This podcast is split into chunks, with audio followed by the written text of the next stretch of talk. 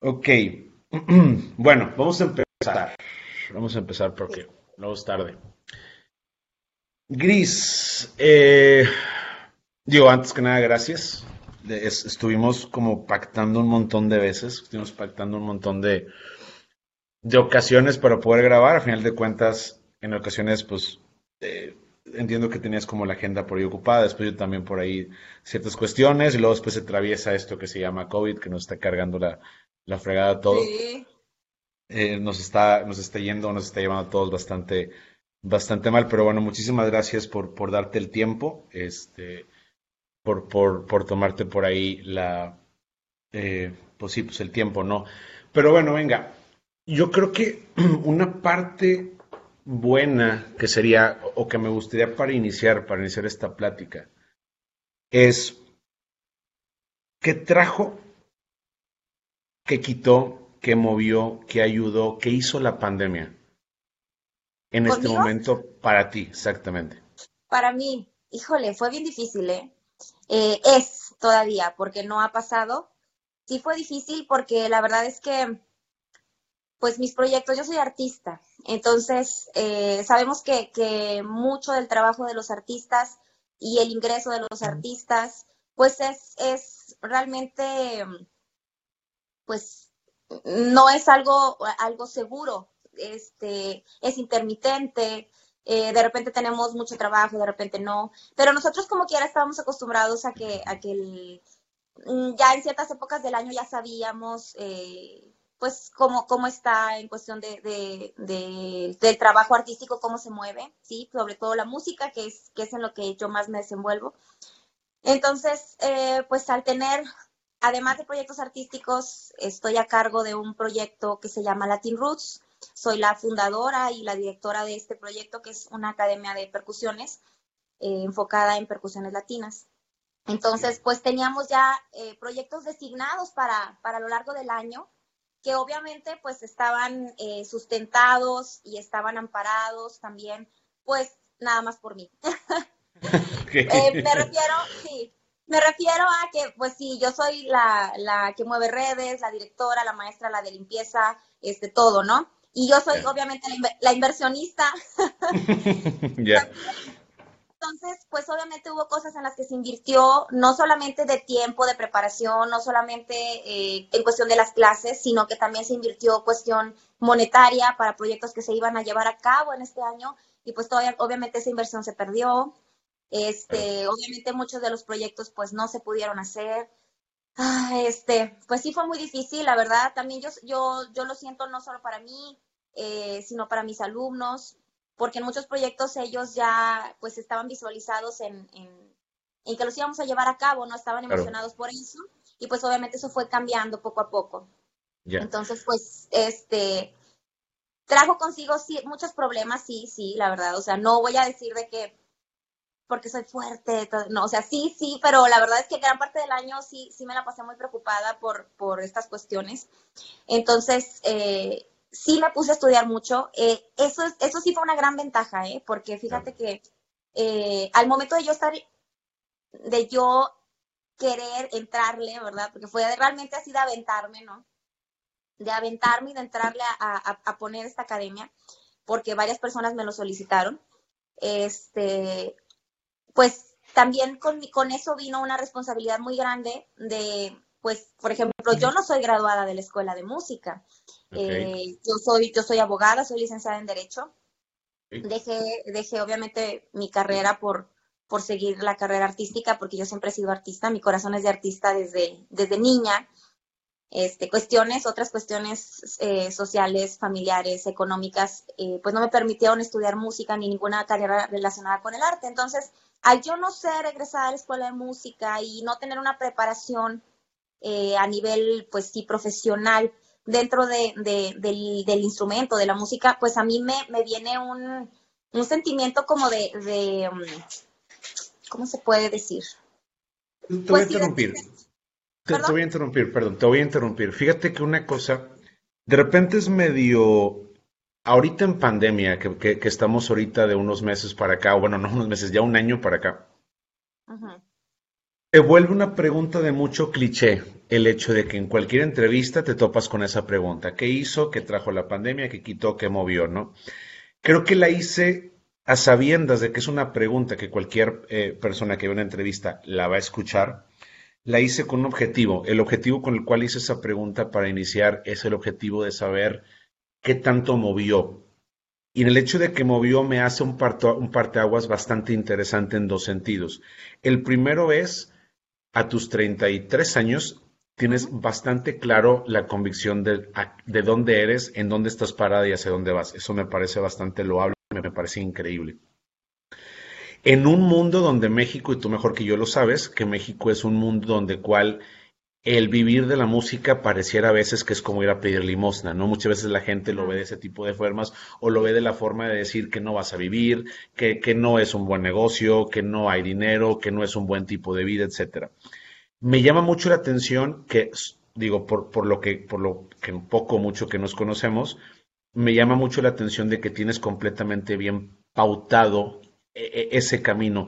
Y lo segundo, es que se te nota realmente desde el fondo de tu corazón que te duele que esos proyectos se hayan detenido. Y estoy un 96% seguro que te duele más el corazón por el amor que le tienes a la música o el amor que le tienes al arte en sí, porque eres, tocas la guitarra, porque eres percusionista, porque eres actriz, porque te gusta el teatro, porque es N cantidad de cosas. Entonces, estas dos pautas con las que arrancamos la pregunta me da un sinfín de posibilidades de sesión de dirigirme y hacia donde quiero que nos vayamos ahorita es, seguramente tienes bien claro la música y seguramente aparte de que tienes muy clara la música, me dijiste ahorita que tuviste que tomar como ciertas decisiones porque fuiste abogada y total llegaste a un punto en el cual decidiste en algún momento emprender.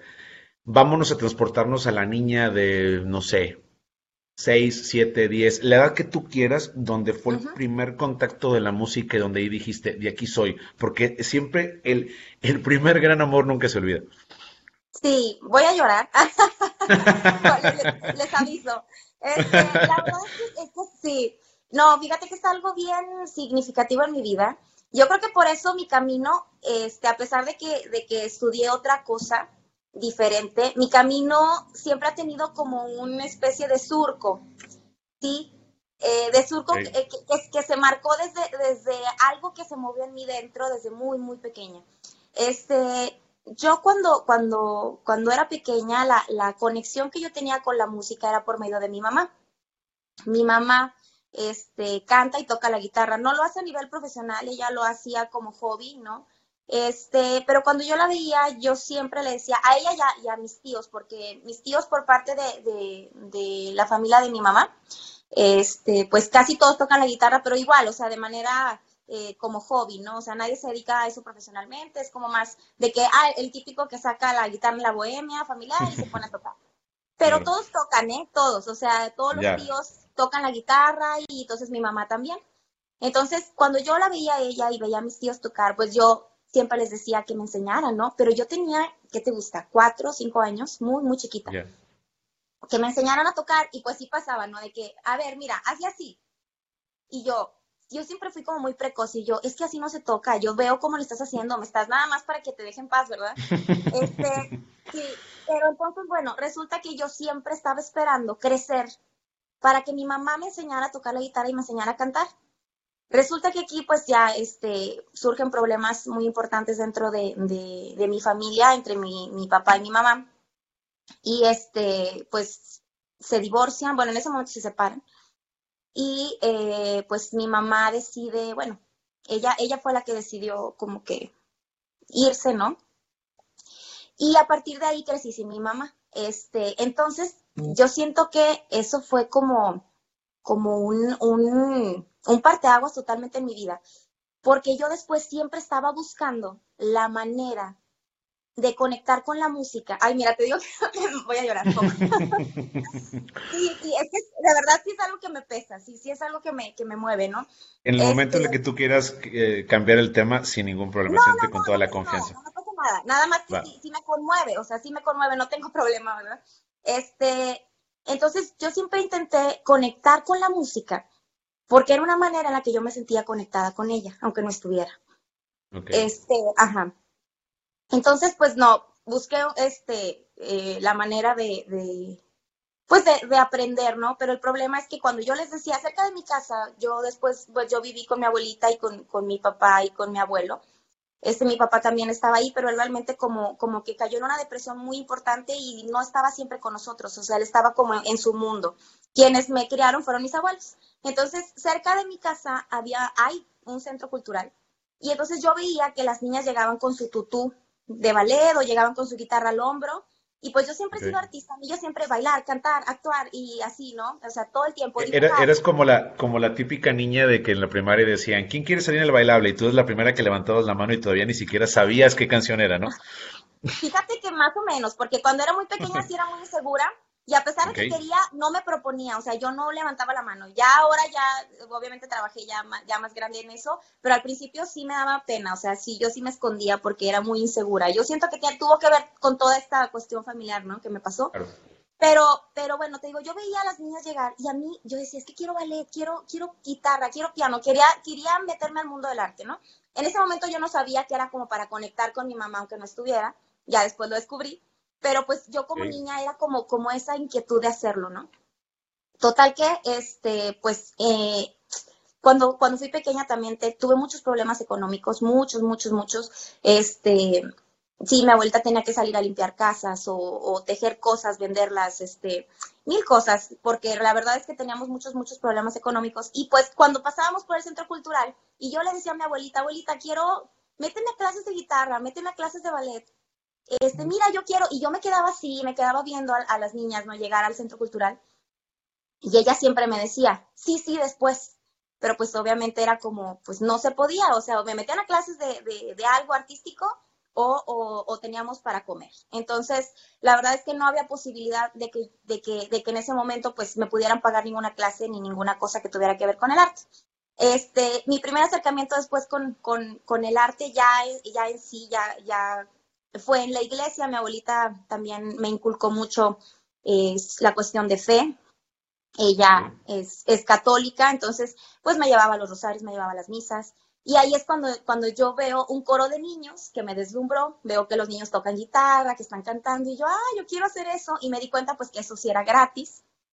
Entonces, sí, entonces es ahí cuando yo le digo a mi abuelita, le digo, vamos a preguntar, vamos a preguntar. Y estaba bien emocionada porque ya vi, vi la posibilidad, ¿no? Entonces fuimos a preguntar y dijeron, no, pues es que solamente son los niños que ya este, hicieron la primera comunión, pero yo tenía seis años. Entonces, pues la verdad es que, y después hice ahí una jugarreta en, en el catecismo y este, me metí eh, a escondidas en el grupo de primera comunión y yo tenía, iba a cumplir siete años, o sea, era muy chiquita. Ok, Y me metí para, ajá, solamente porque era mi objetivo. Yo, la verdad, después siempre me decían, ¿por qué hiciste la, la primera comunión antes? Mis amigas me decían, ¿no? ¿Por qué ya puedes comulgar? Porque yo, ah, pues, pues por una cosa que hice, ¿no? Pero fue porque realmente yo me acuerdo que vi la fila y dijeron primera comunión y me acordé que ese era el requisito para entrar al coro y yo dije, de aquí soy. Okay. y a pesar de que era muy chiquita, me metí al grupo. Ya al final, obviamente, me llevé una regañada horrible porque todo el año, pues yo no les dije que, estaba, que ya me estaba preparando para la primera comunión y ya cuando les dije que faltaba, creo que dos semanas, este, me regañaron horrible, horrible, horrible. Pero ya después fue como, bueno, ya yo les dije que, que el objetivo era ese, ¿no? Que yo quería entrar al coro. Y sí, pues ya después de hacer la primera comunión, este, entré al coro, empecé, yo creo que aprendí a tocar la guitarra en un mes. De tanta, o sea, tanto que quería hacerlo, yo estaba bien chiquita, tenía siete años ya, este, había pasado un año de eso, y, y, aprendí en un mes, yo creo. O sea, bien, bien, bien rápido aprendí a tocar la guitarra. Entonces, ese fue mi primer contacto y yo creo que de ahí, pues yo ya no lo solté, realmente nunca lo solté. A pesar de que estaba estudiando otra carrera, también siempre llevaba a la par la música.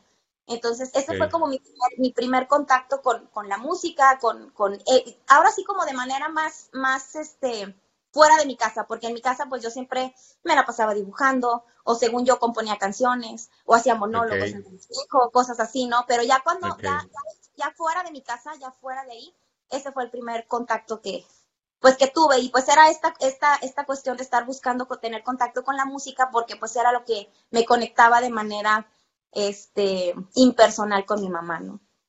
¿Te acuerdas de la primera canción que aprendiste a tocar? Es más, bueno, sí, vámonos. ¿Te acuerdas de la primera canción que, aprendiste a tocar? La primera canción que aprendí a tocar, era una canción que estaba en la... era una canción, pues es que fueron de la iglesia, fueron de la iglesia, este, pero no recuerdo qué canción era, creo que era una aleluya, sí, sí, porque llevaba como dos, dos acordes, tres acordes, sí. Esa fue una aleluya, una canción así de la iglesia, fue, fue la primera canción, pero yo después, o sea, fíjate, yo, yo ya tenía, me sabía dos círculos nada más de, de, de en la guitarra, el círculo de do y el círculo de re, pero como mi mente de niña decía, pues es que el círculo de re es más difícil que el de do, entonces yo tengo que componer una canción, porque ahora ya sé tocar, antes componía canciones, pero no solamente con mi voz. Yo me ponía a cantar y que no sé qué, que los pajaritos y así. Dije, ahora ya sé tocar un instrumento, me voy a poner a componer una canción. Y yo y me y compuse mi primera canción cuando me, o sea, no te, todavía ni siquiera me sabía todos los círculos y compuse mi primera canción, porque era algo que me daba mucha alegría. O sea, el hecho de que yo ya tenía una guitarra en mis manos y podía este, tocar y podía acompañarme, para mí fue lo máximo, de verdad. O sea, entonces por eso yo dije, tengo que componer una canción. Y la hice. Entonces, sí, sí. Y este, pero te digo, yo, esas fueron como mis primeras canciones, así que, que me aprendí, ¿no? Con la guitarra y, cantando. Una de las cosas que me llama mucho la atención es de que, para empezar, la música la tenía siempre con tu familia. Eso es clave. Lo segundo es, desde muy chiquita, la vida, tu familia, llámale quien tú quieras, ponle el, ser divino que, merezca estar dentro del contexto que te estoy poniendo, pero desde muy niña te enfrentaste a una realidad que normalmente te enfrentas paulatinamente y conforme van pasando los años. A ti, por lo que me estás diciendo, a ti has de cuenta que a los cinco años te dijeron, vale, este es el mundo real, el mundo real funciona de esta forma y date, ¿no? Venga, a, como puedas. Y creo que tuviste dos opciones. Tuviste la opción principal o, la primera opción que era ser terca al mundo. Creo que eres una, un ejemplo, por lo que me estás diciendo y por lo que sé de ti, eres un ejemplo de mucho valor, porque creo que la vida se puso pruebas y tú la superaste hasta cierto punto que hasta la vida misma se cansó de poner las malditas pruebas y se rindió. Pero aparte de eso, pudiste haber tomado una segunda, un segundo aire y pudiste bien haber dejado por completo eso a un lado y, de, y pudiste haber, eh, te pudiste haber hecho completamente a un lado y decir, bueno, pues la guitarra la dejo y se acabó, ¿no? Esa travesura de, de, de, ¿cómo se llama?, la primera comunión y lo que estás contando ahorita suena gracioso y te acuerdas ahorita y te ríes, pero en su momento para ti hizo mucho sentido y en su momento tomó una cierta, un cierto protagonismo en tu vida que hizo que estás de acuerdo que esa, esa, perdón, esa decisión que tomaste en un principio, estás de acuerdo que es lo que está haciendo que estés sentada aquí enfrente de, de ese celular, ¿no? Completamente. Entonces, entrando un poquito como en una materia muy, un poquito más específica, ¿qué es lo que crees que te enseñó esa decisión? ¿Qué es lo que crees que te enseñó ¿O qué es lo que crees que te quitó? ¿O qué es lo que crees que te puso en base a lo que el día de hoy tienes pensado o lo, que el día de hoy eres? Yo creo que, eh, así como te lo comenté, que, siempre he sido muy insegura, lo soy todavía. Obviamente, este, pues lucho con eso. Hago las cosas con miedo, con mucho miedo, la verdad. Este, porque obviamente, pues estas situaciones desde pequeña, pues me fueron generando muchas inseguridades, ¿verdad? El hecho simplemente de crecer sin el amor de tu mamá, pues crea muchísimas cuestiones eh, emocionales, faltantes emocionales que, que tienes, seguridad que te da tu mamá. Entonces, eh, pues generalmente yo siempre me escondía o no hacía las cosas o decía, voy a hacerlo, no, no lo voy a hacer. Entonces, la valía porque la verdad es que era muy, muy pequeña. O sea, el hecho de estar parada ahí en la fila, estar parada en la fila de, de, mi, de mi grupo, que era primero de primaria, y escuchar primera comunión y decir, pues va, o sea, a ver qué pasa. Sí, pues ni modo, es algo que quiero, crucé todo el salón, me acuerdo que yo dije, y claro que me veían, porque yo me veía pues de muy chiquita, ¿no? Yo creo que dijeron, esta niña no le han de comer, porque, o sea, es, es tercero de primaria y ella está bien chiquita y además siempre he sido como bien delgada, entonces sí me veían las, las, las catequistas y decían así, yo creo que sí se preguntaban, pero yo pues me hacía loca, ¿no? Después, obviamente, este, pues ya, eh, estuvimos en clase y todo, ya después nadie preguntó nada, este, ya no hubo momentos en los que me dijeran, este, o me preguntaran mi edad, nunca. Entonces pasé desapercibida todo el tiempo, este, y, y ya, pero sí me enseñó, obviamente, a que si quiero algo, debo perder el miedo, más bien no perderlo, porque no lo pierdes, porque yo estaba temblando en la fila. Sí, o sea, no es perderlo, sino hacer las cosas, aunque tengas miedo.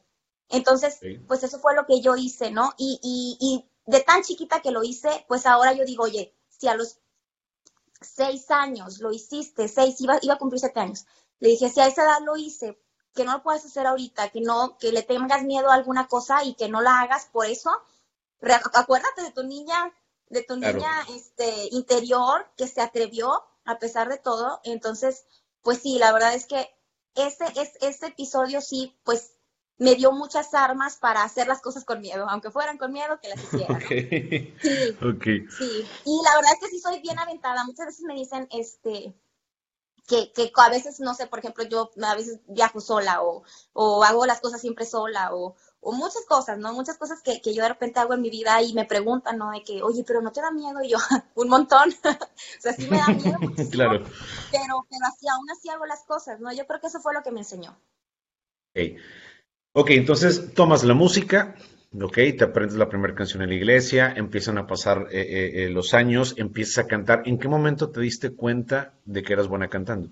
Híjole, este, no sé. La verdad es que eh, me, empezó a, me empezó a gustar ahí, obviamente yo, no, yo iba por el gusto de hacerlo y de aprender, ¿no? Eh, después, obviamente, era como que el maestro me seleccionaba para los solistas. Ah, vas a ser la solista para los concursos, ¿no? Porque nosotros con el coro de la iglesia íbamos a algunos concursos también. Entonces era como que me seleccionaba para solista. Y era como, bueno. Y luego ya después paso a la secundaria, busco la manera. Es que la, otra cosa es que yo nunca tuve un instrumento propio hasta los 16 años que, un, novio en ese tiempo este, me regaló de Navidad.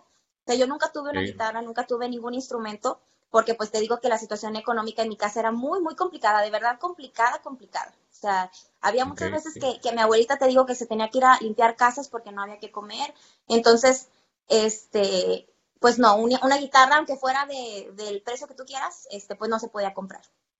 Y si se podía, pues se, se, prefería comprar otras cosas que eran más necesarias, ¿no? Entonces, eh, una de las cosas es que, bueno, en el, coro me prestaban una guitarra, ¿no? Entonces era como, ah, qué padre, pues bueno, ahí. Y, y a veces me, daban la posibilidad de llevármela a mi casa, entonces pues yo era muy feliz con eso, ¿no? Este, después cuando entró a la ronda ya de, de la secundaria, pues también pasa lo mismo, de que ahí hay guitarras y de que me la prestaban y yo, ay, qué padre, bueno, pues entonces me la pude llevar a mi casa para practicar, ¿no? Y ahí también es ya cuando el profesor de que, bueno, te voy a, te voy a designar un solista. En la secundaria justo es cuando me atrevo otra vez este, a, Porque antes de eso yo nunca había entrado a ningún concurso sola, no, con mi coro sí. Con el coro sí, pero siempre te digo, estaba como ese, ese, pues ese pellizquito de inseguridad que, que siempre me ha acompañado. Entonces, eh, nunca, sí, nunca, nunca, eh, yo me atrevía como a, a, participar sola, no. Entonces, ya en ese momento, este, me acuerdo que se hacía un concurso ahí en la escuela y todo mi salón de que, ándale, pues, ¿por qué no te, no te, no te inscribes? Y yo, no, no, no, pues yo todavía con esto de inseguridad. Bueno, resulta que no me inscribí, sino es que ya empieza el concurso, ya sí va a terminar el concurso. Este, de hecho, tengo amigos que todavía, este, pues no, tengo muchos amigos que todavía nos seguimos en redes de, de, esa época y que se acordarán perfectamente. El, el, concurso ya se iba a terminar, creo que faltaban como dos personas de que, y ya se iba a terminar. Y me dicen, Gris, por favor, o sea, mis amigas, ¿no? De que, ¿cómo es posible que no? Y yo, bueno, está bien, me prestaron una guitarra, el, el participante que acaba de pasar me presta su guitarra, hablan ahí con una maestra de que no, y no, pues hay una participante sorpresa, ¿no? Que se acaba de inscribir ahorita hace dos segundos y va a participar. Y ya, total, este, yo muriéndome de miedo otra vez. Y ya, pues me puse a cantar y todo. Este, en esa canción, eh, creo que gané, sí, gané el segundo lugar. ¿Qué este, canción era? Era la canción, eso sí me acuerdo, la de um, Te extraño porque vive en mí tu recuerdo. Ah, Esa. Ya, ok. Esa canción me la enseñó una amiga que estaba conmigo en el coro. Y pues eh, era de las pocas que me sabía que no fueran de la iglesia, ¿no? Porque imagínate que cantar ahí una aleluya o algo así, pues. claro. era, de las pocas, entonces por eso participé con esa canción, porque mi amiga Cintia me la enseñó, entonces yo este, me puse a cantar esa canción y, y, bueno, ya gané el segundo lugar. Y ya fue cuando el maestro ya se acerca y me dice, ¿no quieres participar de aquí este, a otros concursos, pero ya a nivel regional, con otras este, secundarias y luego a nivel estatal y así? Entonces, a partir de ahí, pues ya empecé como a tener cierta confianza en lo que estaba haciendo o aprendiendo, que realmente era, este, pues empírico totalmente, ¿verdad? Este, Nunca tuve un maestro en forma de canto o algo así, no, no, no. O sea, era como el, maestro director de la rondalla que te enseñaba canciones y ya, ¿no? Y ya a raíz de ahí empecé a ir a concursos. Eh, fue cuando me empecé, empecé a incursionar sobre todo en el, en el género vernáculo, que es eh, la música eh, regional mexicana. Me gustó muchísimo ese género y a partir de ahí es que ya empiezo a, ir a concursos. Y yo creo que ya cuando me, medio me la, me la creí de que dije, oye, lo que estoy haciendo pues no, no creo que sea como súper profesional porque pues no lo he estudiado, pero al menos no, no es algo que está mal hecho, me explico.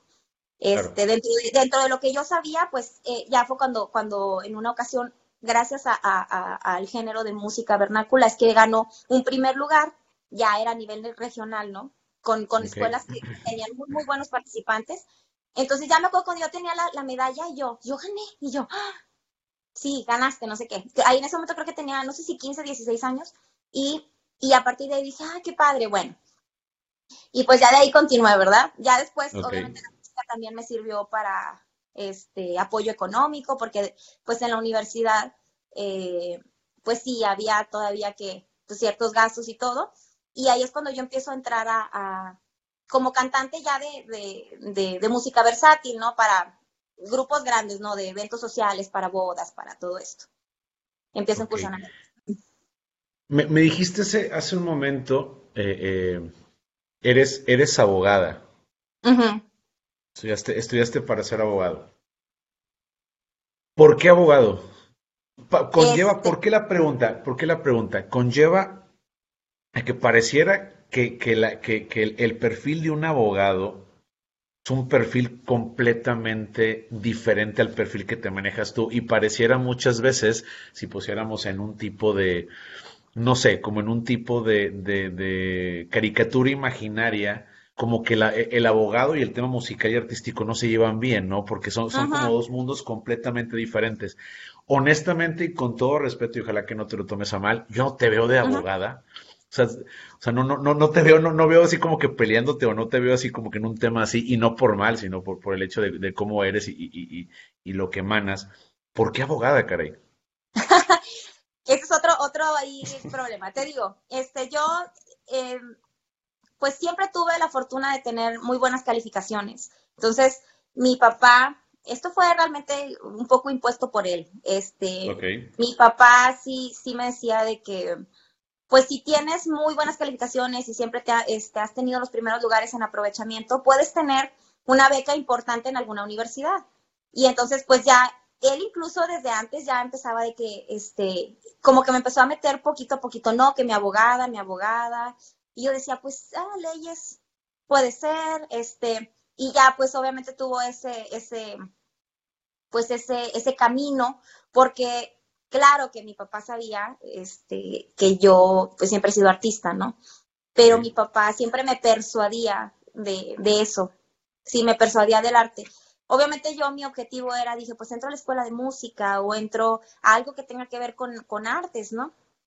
Este, pero la verdad es que no, sí, mi papá era como más, y, y siempre era esto, ¿no? más, más por el lado de, pues es que acuérdate que pues no tenemos tan buena condición económica, este, la carrera de derecho, siendo abogada, pues vas a tener un buen ingreso y nos vas a poder ayudar. No sé si me explico. Entonces, claro, claro, claro, sí. No fue tanto como impuesto, porque no fue como que me dijera, no vas a estudiar música, no me lo dijo así, pero sí me fue persuadiendo para que no lo hiciera. Y yo, como la verdad, pues sí, este, desde que mi mamá se fue, yo tuve, me quedé como con esa eh, responsabilidad, sí, con ese compromiso, es más bien la palabra compromiso. Yo me sentía muy comprometida, me sentía muy comprometida con mis hermanos, con mi familia, tan comprometida que, que dejé mi corazón de artista de lado para, para estudiar una carrera que, pues, que no tenía nada que ver con lo que a mí siempre me había gustado en toda la vida, en toda mi vida en ese momento, ¿verdad? Este, entonces, pues me decidí por ese lado. Me gustó mucho estudiar derecho, Mm, también me fue muy bien en mis, en mis, en las clases y todo, este, estuve practicando por ahí también y la verdad es que me gustaba mucho, pero no me llenaba, o sea, no, no, no me llenaba. Me gustó estudiar derecho, pero ya el hecho de, de, salir y, de estar por fuera ya en el medio laboral, no, no, no era algo que, que ya me llamara la atención. Este, muchas veces sí, sí, sí me dijeron, ¿no? Gris, pero pues tenías, este, pues que tenía beca del, del 100%, ¿no? Pero qué onda, o sea, y además, pues ni estudiabas para los exámenes y, y, y pasaban tres y eras de los tres que pasaban, o sea, ¿qué onda si eres abogada? porque andas ahorita como de músico? Porque además, eh, las personas eh, lo que hacen es que deprecian eh, a la música siempre, o al, o al artista. Entonces es como, eres abogada y luego y yo, ¿y luego qué? Sí, nunca, nunca falta, nunca falta, porque te interrumpa, nunca falta el comentario de, ¿todavía te dedicas a eso de la música? ¿Todavía tocas la guitarra como si fuera algo bastante mínimo? Y tú es una cosa, creo yo que podemos agarrar a un porcentaje de personas en México, en, en cualquier parte del estado, las puedes contar, las puedes sentar y les puedes preguntar, si realmente hubieras hecho caso a tus sueños, ¿qué serías? Y te he puesto que el 85 o el 90% de, de esas personas serían algo completamente diferente de lo que de lo que de lo que son ahorita. Yo te escucho y, y, se nota bastante así como que, o sea, contagias como felicidad, contagias como energía, contagias muchas cosas que digo yo, wow, qué padre y qué envidia. Por ejemplo, digo algo, algo personal mi sueño, si yo hubiera hecho caso a mi sueño, yo hubiera sido escritor. Me hubiera encantado eso y acabé siendo ingeniero en sistemas, una cosa completamente diferente. Sí, de hecho, a lo mejor y el perfil incluso de ingeniero tiene nada que ver incluso con, una cosa con otra, ¿no? Pero es, parte de eso, es parte de atreverte que tú lo hiciste y los demás no lo hicimos. Es parte de alejarte de la zona de confort que tú lo hiciste y nosotros no lo hicimos. Es parte también de aventurarte a un mundo que no es conocido, porque normalmente los mundos conocidos es creces, este, naces, creces, perdón, llegas a la escuela, terminas una carrera, la carrera inmediatamente te asegura un futuro prometedor, vas a comprar tu casa, tu coche, te vas a casar, vas a tener hijos y se vuelve a repetir lo mismo, ¿no? Y no es que esté mal o no es que esté bien, es simplemente que existen muchas personas que quieren romper con esa barrera y quieren decir, oye, voy a hacer algo más. Tú lo hiciste. Pero, me, pero una cosa que me llama mucho la atención que dices es, hay un punto en el cual tú entiendes que tuviste que elegir la carrera de, leyes por un tema más de convicción que de vocación. Y en ese momento tú tuviste que como que alejar o, apagar un poco el switch de, artista, de músico, de, amante de las artes, pero nunca se extinguió, porque si esa llama se hubiera extinguido, esas llamas artísticas son muy difíciles de prender. Dicen que a veces que los artistas, cuando sumerge, sumerge su arte por completo, el arte es el espíritu más difícil que puedas volver a levantar.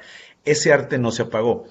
¿Cómo conllevabas el tema de, por ejemplo, estudiar la carrera, el tema, por ejemplo, de prácticas, el tema de, de, todo lo que tener con leyes? ¿Cómo lo combinabas, si es que lo hacías, en, en, tus ratos libres en el tema de música, por ejemplo, para que eso nunca se muriera? Eh, pues intenté entrar a algunas actividades culturales. Yo vivía en la universidad, yo vivía en mi universidad Este, En la mañana hacía, hacía ahí mi servicio y luego me quedaba porque después seguían obviamente las, las academias o clubs, etcétera. Entonces yo fue justo cuando empecé a hacer teatro musical dentro de la universidad. Me meto al grupo de teatro musical. Bueno, lo que hago primero es que audiciono, ¿verdad? Audiciono para, para, para una puesta en escena. Eh, afortunadamente, pues me eligieron y ya, ya yo tenía esta actividad artística. Además era nueva porque el teatro a pesar de que lo había hecho dentro de las escuelas y todo, aquí ya era un poquito más profesional porque además traen a un director de la Ciudad de México que viene y, hace la puesta en escena aquí. entonces era pues un mundo sí desconocido, pero además tenía esto de la música también, de, combinarlo con el canto y con el baile. Entonces yo estaba pues lo que fue secundaria y prepa, este, estuve en grupos de, baile también. Entonces, pues era combinar el baile con, con, el canto este, y la actuación. Entonces, eh, dentro de la universidad fue la manera de que, de que lo pude hacer. Además de que también estuve en, un, en otro grupo de canto también. Y además, pues te digo, yo estaba dentro de, algunos grupos versátiles y era una manera también de tener un ingreso. Entonces, yo hacía servicio en la mañana, me quedaba en la tarde al, al, grupo de canto, al grupo de teatro, a todos los ensayos y luego este tenía que quedarme obviamente a mis clases que eran en la noche eh, los fines de semana, los, los viernes, este, pues yo me iba a veces antes, la última clase no la tomaba, porque este, tenía que irme a trabajar con mi grupo. Yo llegaba, porque además en ese momento no tenía coche, entonces yo llegaba con todas mis cosas, así vestuarios y mil cosas, llegaba a mi salón así. Sí, a muchos les causaba mucha gracia porque yo llegaba con, con mil cosas para, mis, para los shows, ¿no? Y, y, llegaba y pues solamente tomaba una clase o dos clases y me iba, ¿no? Para tener, para los eventos, porque obviamente les digo que, te digo que también era una fuente de ingreso. Entonces, pues así fue como, como durante la universidad, a pesar de estar este, estudiando una carrera diferente, lo pude combinar con el arte. Terminas la carrera, eh, te gradúas, viene el tema de titulación y viene toda esa parte. Eh, ahorita decías que, que, te adentraste en el mundo laboral de, de, tu carrera para intentar egresar y te diste cuenta que era un mundo en el cual no pertenecías. Desde antes, porque... O desde antes incluso. Sí. En mi universidad este, estábamos en la noche porque pues tenías oportunidad de, de, practicar o trabajar en la mañana. Entonces, desde la mitad de mi carrera más o menos fue cuando, cuando este, empecé a ver algunas cosas pues que no me, no me llamaron la atención. Entonces fue desde antes, realmente, no, no, no justo cuando me gradué, o sea, fue desde antes que, que estuve viendo ahí algunas cosas que pues mm, como que no, no, no me llenaron. Fíjate, fíjate, no me quiero imaginar el, el suplicio que era o, no me quiero imaginar el tema tan doloroso, o, no, no sé si doloroso es la palabra correcta, pero lo negativo que ha de ser que a pesar de que te gustaba, en cierta forma, medianamente la carrera, la carrera, perdón, que, la disfrutaste, etcétera, etcétera. Imagino que ha de ser un, o sea, ha de ser un poco como pues sí, la palabra creo que es negativo, en el sentido de decir, estoy estudiando y a medida de que voy avanzando los semestres, me estoy dando cuenta que es un mundo al que no pertenezco. Sí, soy buen estudiante, sí, tengo buenas calificaciones, tengo beca, pero estás de acuerdo que eso no te resuelve la vida. Ah, sí, no. Estás de acuerdo que eso no te va a hacer nada, o sea, eso te va a dar tu título y se acabó, ¿no? Entonces, me imagino que en algún punto tú tuviste que tener en tu cabeza y tuviste que haber maquilado un plan B, porque sabías que el plan B, el plan A, perdón, era insostenible, porque el plan A era egresar tu carrera y te diste cuenta que no eras buena. Imagino que tu plan B fue el empezar a vivir de tu arte, que es la parte más difícil de un artista, porque un artista puede llegar y puede hacer un libro, puede hacer una pintura, puede hacer una canción y la puede poner y mucha gente va a aplaudir, pero el hecho de que tu arte te haga vivir, comer y hacer una vida sostenible de eso es un tema muy difícil. ¿Cómo, en qué momento te diste cuenta que necesitabas vivir de ese plan B? Y, y no sé si tenías algún tipo de estrategia en ese plan para llegar a donde estás ahorita. Fíjate que no.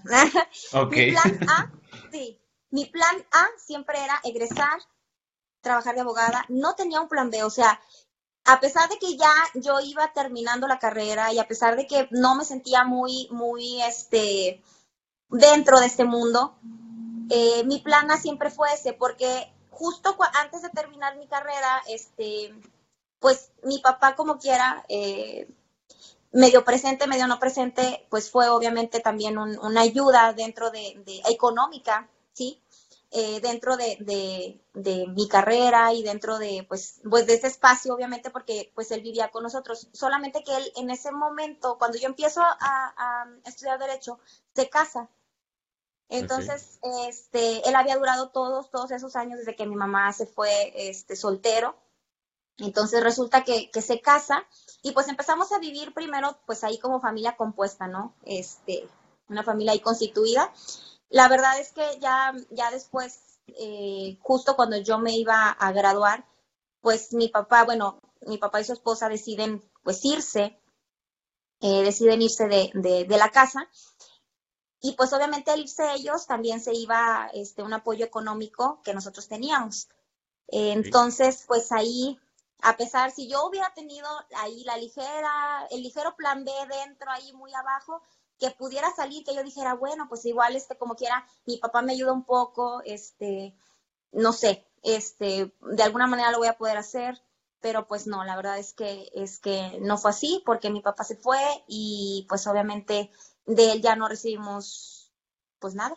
Entonces, él, se fue porque obviamente él también tiene, tiene otros hijos y también en ese momento pues tuvo una bebé, entonces pues él tenía que darse por completo en la otra nueva familia y pues usted, nosotros fue de pues ustedes ya están grandes, entonces pues... Dios los bendiga. Así fue. Ajá. Entonces, este, nos quedamos acá, no hubieras visto, fue eso fue otro así, balde de agua fría, porque fue de que, bueno, ¿y ahora qué vamos a hacer? Porque mis hermanos, ellos dos estaban en ese momento estudiando. Eh, no, o sea, solamente estudiando. Yo trabajaba en la música y estudiaba. Y entonces era como, bueno, pero ahí estaba como que era un poquito el sustento de mi, de mi papá, ¿no?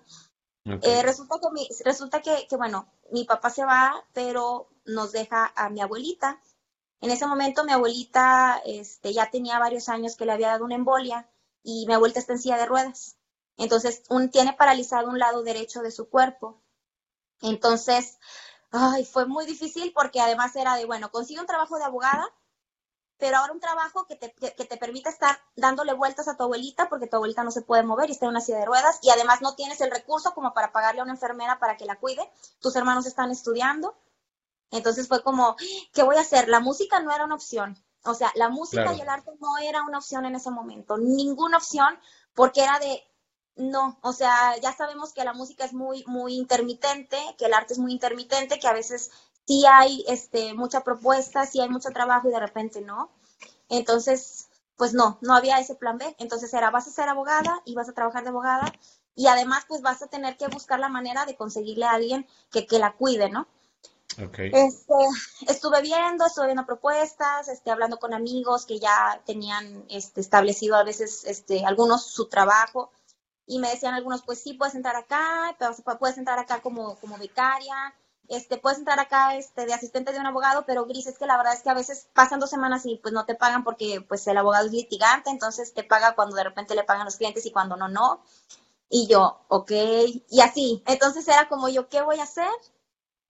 No sabía qué hacer, estaba muy desesperada fue una etapa muy, muy difícil, muy, muy difícil, este, que algunos amigos estratégicos me ayudaron a sobrellevar, porque la verdad es que fue súper, súper difícil. Este, ahí también mis hermanos ya es cuando, cuando empiezan ya también a trabajar, empiezan a trabajar y, empiezan a, obviamente empezamos a, a, ver una estrategia porque pues sí, era muy, era muy complicado, ¿no? Hacerlo de esa manera porque era pagar carreras, este, mm, además mi abuelita en ese momento estaba yendo a terapias, no teníamos coche, este, y luego llevar, imagínate, llevar y traer a, una señora en silla de ruedas en taxi todo el tiempo, es, no, no, no, fue, fue, terrible. ese, ese, año, 2000, 2011 y 2012, Dios mío, fueron terribles para mí. Entonces, este, pues ya resulta que, que, que yo entre todo esto, que qué voy a hacer, yo había ido a cantar a una, a una secundaria porque me invitaron, ¿no? En, un 10 de mayo. Entonces, pues esa vez yo me acuerdo que platiqué con la directora y ahí platiqué y les dije que, pues que estaba estudiando derecho y todo eso y así. Bueno, entonces me hablan y me dicen que pues necesitan eh, una maestra, que si podía ir a, a, que me, me, entrevistaran y yo, sí, sí voy. Sí voy. Entonces, este, pues ya no, las, las propuestas iniciales eran de, de, pues como es una, una secundaria eh, técnica, también llevan la, materia de derecho. Entonces, originalmente era como que háblale a, a, ella porque pues este, nos dijo que estaba justo estudiando derecho, pero resulta que al final pues yo terminé de maestra de artes ahí en esa escuela cuando, cuando iba por otra cosa, ¿no? Porque ya obviamente empezaron a, decir los proyectos que tenían y lo que querían hacer, querían que las alumnas cantaran y tocaran la guitarra. Y yo dije, pues eso yo lo puedo hacer, sí, sí lo puedo hacer. Y además, pues eso me permitía, porque era nada más por horas, me permitía trabajar unas horas. Además, estaba muy cerca de mi casa, muy, muy cerca, yo me podía ir caminando. Entonces era como, no necesitaba un coche para trasladarme muy lejos, entonces era como, eh, eh, fue lo ideal, o sea, yo creo que en ese momento yo no sé, yo no soy, no, no, no soy de ninguna religión. Este, creo en un, en un, en un ser superior, pero en ese momento yo creo que se, se, ese ser superior, esa energía del universo, esa, ese destino, esa cosa, no sé, eh, me puso todo. O sea, de yo estar tan desesperada porque no sabía qué hacer en cuestión de laboral, no sabía cómo cuidar a mi abuelita y, y, y, e irme a trabajar, no sabía cómo hacerle. Este, sí, justo así como que hubo una luz al final del camino y, y él justo empieza a dar clases ahí de artes. Entonces empiezo a enseñarle a las alumnas todo esto y así. Eh, resulta que ahí es donde, donde ya conozco al guitarrista de mi grupo Caoba. que es, que es el que me empezó a enseñar percusión. O sea, yo realmente, pues, muchas veces dicen, es que tiene mucho tiempo tocando percusiones. No, la verdad es que no, o sea, relativamente poco porque no, no, yo no sabía, yo solamente tocaba guitarra y después ahí mismo en el coro aprendí a tocar el tololoche y en las rondallas donde estuve también tocaba el tololoche. Entonces, mis dos instrumentos fueron esos, eh, pero fuera de ahí, pues, no, o sea, ni la puerta tocaba con ritmo, entonces era como, sí, no, no, o sea, Sí, entonces, este, resulta que lo conozco y él, y él es el que me, bueno, más bien, yo me doy cuenta que él es guitarrista, pero que de repente agarraba las percusiones y las tocaba y yo decía, ay, mira, también le sabes. Y me dice, sí. Y yo, ay, siempre, le digo, de unos años para acá me ha llamado mucho la atención el aprender a tocar percusión. Le digo, pero siento que soy arrítmica, porque sí le he pedido a, una o dos personas que me, que me digan algún ritmo o alguna cosa y no lo he podido hacer. Porque la verdad, o sea, lo intenté dos veces antes de, de poder hacerlo le pedí a un amigo que, Perdón que te interrumpa. ¿Hay, ¿Hay algún, o sea, vaya, me dices, desde un tiempo para acá te empezó a llamar la atención, te empezó a gustar. Para ahí va mi siguiente pregunta. La segunda pregunta que tenía, la, siguiente pregunta que tenía formulada era para allá. Diste con las percusiones en base a, eh, este, este cuate, este que fue el que, el que te, te, enseñó, por así decirlo, pero ¿qué te llamaba de las percusiones? O sea, ¿por qué? Porque estás de acuerdo que tenías, vamos a poner, 10 años de experiencia, ponle un poquito más, poquito menos, no lo sé, de experiencia tocando la guitarra, cantando, y ya tenías como un paso muy trazado y de repente dijiste, ¿sabes qué? Cortón y cuenta nueva, vamos a iniciar completamente de cero. Todo lo que ya tenía sirve, pero voy a volver a aprender y, y, y, es, fue, fue, un paso como muy arriesgado, porque no cualquiera desecha todo lo que ya traía, lo desecha entre comillas, porque sigue quedando con uno pero, pero toma como que ese giro, o sea, diste un giro 180 grados. ¿Por qué? ¿O de dónde viene? Pues fíjate que no sé, yo eh, veía algunos grupos acústicos que hay por aquí, que todavía, de hecho, todavía están en ese tiempo. Yo los veía y no sé, me, como que veía, veía, veía los percusionistas que, que tocaban y, no sé, como que a mí me daban ganas de hacer lo mismo. Como que se movían y el ritmo, yo decía, qué padre, yo quiero hacerlo. Entonces, en una ocasión, este, un amigo que, que, que es baterista percusionista, le pedí que me, que me, y yo, a ver, pásame un ritmo, dime cómo le hago. Y ya, pues me pasa, me pasa los bongos y me, no le entendí nada. Y yo dije, no, no te entiendo nada. No te entiendo nada, soy arrítmica. Después, a otro amigo que también este, tocaba percusiones, le dije, le dije, por favor, a ver, ándale, a ver, le dije, es que ya lo había intentado, pero a ver, otra vez, aferrada, ¿no? Me dijo, según él, algo y yo no le entendí nada. Yo dije, no, soy arrítmica, ya. Segunda persona, dije, ya, soy arrítmica. Entonces, fue, es justo cuando yo este, hablo con, con Israel, se llama el guitarrista de mi grupo, y le digo mi inquietud. Este, le digo mi inquietud y, le, y le, le, digo que siempre había querido tocar. Este, me llamaba mucho la atención. Y me dice, le digo, es que, pero es bien difícil, ¿verdad? Y me dice, pues no tanto, o sea, es cuestión de practicar. Y me dice, ¿cómo ves este, a ver, te paso un ritmo. Y yo, no, no, de verdad, o sea, ya lo intenté y, fracasé en los dos intentos. Le dije, no, no, sí, a ver, te lo voy a pasar. Entonces empezó a, a, pasarme el ritmo, ¿no? Me dijo, mira, hazle así. Y ya, lo hice a la primera. Y dice, pues ya, dice, pues es que así es. Y yo, a ver, pásame otro. Y así, y así. Y ya después me tenía tocando y yo le digo, qué padre, ya pude. Le dije, ¿por qué no les entendí nada a, estos eh, amigos, no? Y es cuando me dice, me dice, pues es que Gris, acuérdate que, no siempre eh, el buen ejecutante es buen maestro. Puede que toques muy bien, pero no puedas, e, eso, eso bien que sabes tocar, no lo puedas transmitir también o no tengas la capacidad o, el don este, de transmitir el conocimiento que tienes. Entonces, es ahí, ajá, es ahí donde, donde, donde ya me doy cuenta que sí puedo y ya, pues empecé a tocar y, y me, pasó, me pasó algunos ejercicios. Él es percusionista, o sea, realmente las cosas que me pasó fueron muy básicas. Pero a raíz de ahí es que me dice, oye Gris, pues mi grupo se acaba de desintegrar, tú eres cantante, necesito justo una cantante que toque percusión y pues este veo que sí puedes, entonces, ¿cómo ves si entras a, mi grupo? Que fue precisamente, ese es el grupo donde estoy ahorita, que es Caoba.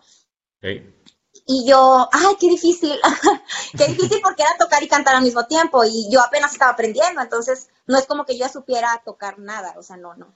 Entonces le dije, pues, pues sí, o sea, le digo, si no te, si no te molesta, ¿verdad? Que yo estoy aprendiendo y que no sé nada, este, y me dice, no, no, o sea, bueno, es cuestión de que, de que le ensayes. Bueno, total que acepto y al, creo que faltaba una semana, dos semanas para el primer evento, me dice, bueno, pero en una semana o dos semanas es el primer evento. Pues ahí me tienes peleándome con las percusiones en el evento, pero bueno, salió y aprendí sobre la marcha, o sea, después de ahí ya, este, me dejé llevar por las percusiones. Fíjate que me, me, me, causa mucho, o sea, me causa mucho ruido en el buen sentido de la palabra de que dices, 2011 fue un año bastante complicado, fue un año eh, oscuro, si lo quieres ver de una forma catastrófica. Y luego después de eso llega el tema de la primaria, después llega el tema de ser maestra de, de, arte o maestra de música. Después de eso se te ofrece la oportunidad con este cuate de tomar un instrumento completamente nuevo que era ajeno a ti. Sí. Entonces, la vida, se, la vida cuando, cuando a veces pareciera que es un poco brava o que es un poco malvada o no sé qué palabra utilizar contigo, de repente empiezas a ver luz al final del túnel, pero ahora tienes otro nuevo talento que acabas de, adquirir, descubrir, comprar, agarrar, como lo quieras ver, la palabra que quieras poner. En ese momento ya tienes como un, empiezas a trazar un camino que sin querer queriendo, como es la, la, frase de, del chavo del 8, y sin a lo mejor tener puntualmente un plan, se empezó a desviar por el tema de la música y hasta cierto punto parece que ya por fin la vida empieza a decir, bueno, venga, Gris, tranquila y vamos a darte por donde tú más, más te gusta. Tomaste las riendas de eso, pero ¿en qué momento pensaste, bueno, mejor dicho, ¿en algún momento pensaste que te ibas a quedar y que eso te iba a llevar al día donde estás ahorita? No, no, porque además era muy mala. Entonces, o sea, sí, claro. Sí, o sea, era malísima. O sea, eh, entonces, además yo soy bien distraída, soy súper distraída. Entonces, eh, de repente me cuesta trabajo. Es que es muy, es, es, muy extraño, o sea, porque, por ejemplo, hay cosas que, que eh, no sé, descifro muy bien patrones eh, rítmicos y patrones eh, matemáticos, incluso este, musicales y todo, pero de repente, o sea, puedo descifrar el patrón, pero pasa una mosca y ya la vi y veo, veo el cielo y luego ya, ya se me perdió el tiempo, qué sé yo.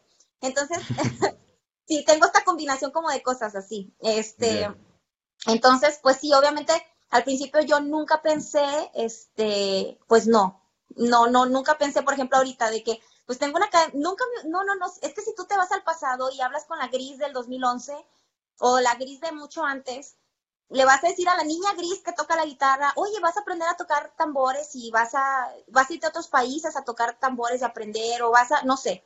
Y, y la gris te va a decir, Ay, claro que no, pues yo toco la guitarra nada más, o yo nada más hago esto. Es, la verdad es que sí fue muy ajeno a mí completamente. Hay quien, por ejemplo, este, se pasó a tocar percusiones, pero ya tocaba batería, o tenía una batería, o tenía instrumentos de percusión desde antes, este, ya tenía relación con el ritmo, y yo no. Este, bueno, me refiero con un instrumento de, ritmo, ¿no? Este, este, no, nunca, nunca, nunca, ni siquiera maracas, hombre, nada, o sea, un instrumento de percusión menor, ni siquiera. Entonces, eh, por eso sí, sí, sí era algo completamente nuevo y diferente que no tenía, pues no, no, nada que ver con, con lo que había hecho antes. Y es cuando dices, pues si tenías el camino trazado como, como medio tocar la guitarra, porque una cosa es tocar bien la guitarra y otra cosa medio acompañarte, ¿no? Este, pero a lo mejor dices, bueno, métete unas clases de guitarra para avanzar más, este, y pues no sé, desarrollar el instrumento que ya, que ya sabes, ¿no?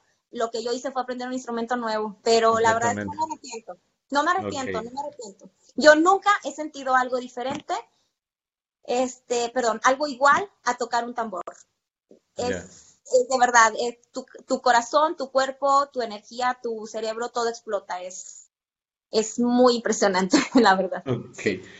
Total, eh, termina ese primer eh, eh, concierto, por decirlo de alguna forma, agarras por ahí el tema de las percusiones, termina el concierto, ¿En qué momento? Me, imagino que obviamente la historia va a continuar de la, de la misma forma. Hay un segundo concierto, hay un, tercer evento, y un cuarto evento y un quinto evento, y conforme va pasando el tiempo, pues obviamente le vas agarrando más cariño, vas este, descubriendo nuevos ritmos, te vas haciendo mejor. Obviamente quien ensaye y practica todos los días, pues obviamente a pesar del talento que tenga, pues obviamente va a ser mejor, ¿no? Pero tiene que haber tiene que existir, al igual que como existió un momento en el cual con la guitarra, tiene que existir un momento donde da clic o donde todo eso detona y donde de pasar de ser nada más el estar tocando una, un, este, un instrumento te detona todo lo que llevas ahorita, todo lo que conlleva, todo lo que eres ahorita, la academia que tienes, los viajes que has hecho. ¿En qué momento dijiste, sabes que de aquí soy y de aquí no me voy a ir y de aquí para adelante? Sí, también hubo un momento, lo tengo bien, bien, bien, bien específico, o sea, es súper específico el, el momento. Después de, trabajar en esta secundaria donde te digo, llega un momento en el que sí, yo armo un grupo de, guitarras y de voces, pero cuando, yo empecé a tocar percusión, pues yo tenía mi cajón y mis bongos. Ah, bueno, al principio no, ¿eh? al principio este, me los prestaban también porque te digo que yo venía arrastrando una situación económica bien difícil y la verdad es que esa situación, o sea, no creas que, que, se acabó eh, terminando la, la, universidad, o sea, no, la verdad es que todavía todavía yo creo que hasta 2014, 2015 fue así como eh, medio arrastrando ahí el, esta, esta, pues todo esto, ¿no? De que, de que ya se acomodaran las cosas bien y que, que, que, que, no pudiera estar así como preocupada por ese lado, ¿no?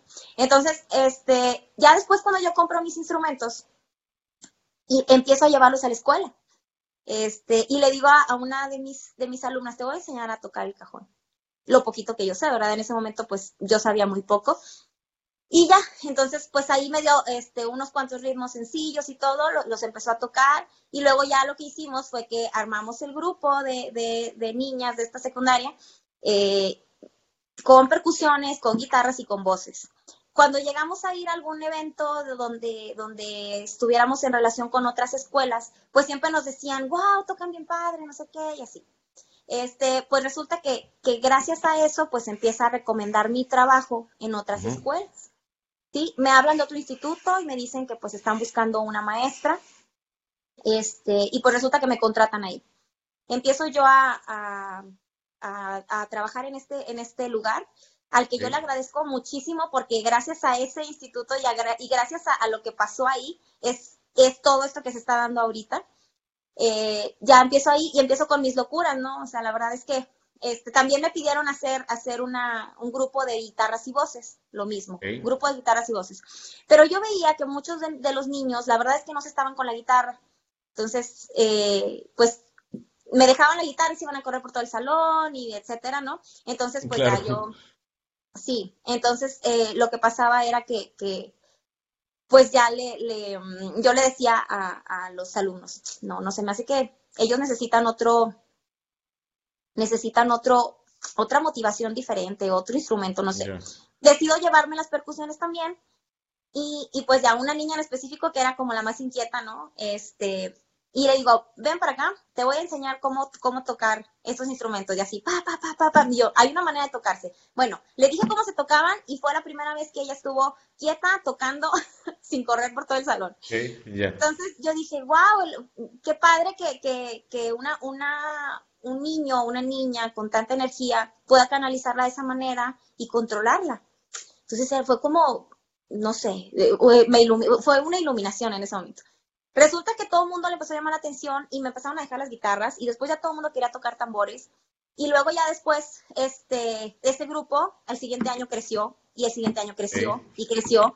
Después no me cabían en el salón no me cabían en el salón, porque ya obviamente después de eso ya había presentaciones, entonces en las presentaciones los demás los veían tocando, yo quiero hacer eso, y empezaron a entrar, y empezaron a entrar, y así. Después no me cabían en el salón, y luego iba y les enseñaba a unos, a otros y todo.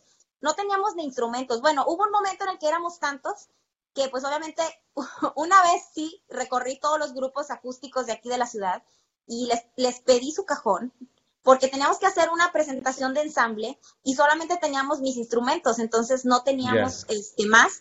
Bueno, pues así anduve, anduve recorriendo la ciudad, recogiendo cajones, que yo les agradezco muchísimo a los músicos que, me apoyaron toda esa temporada, ¿no?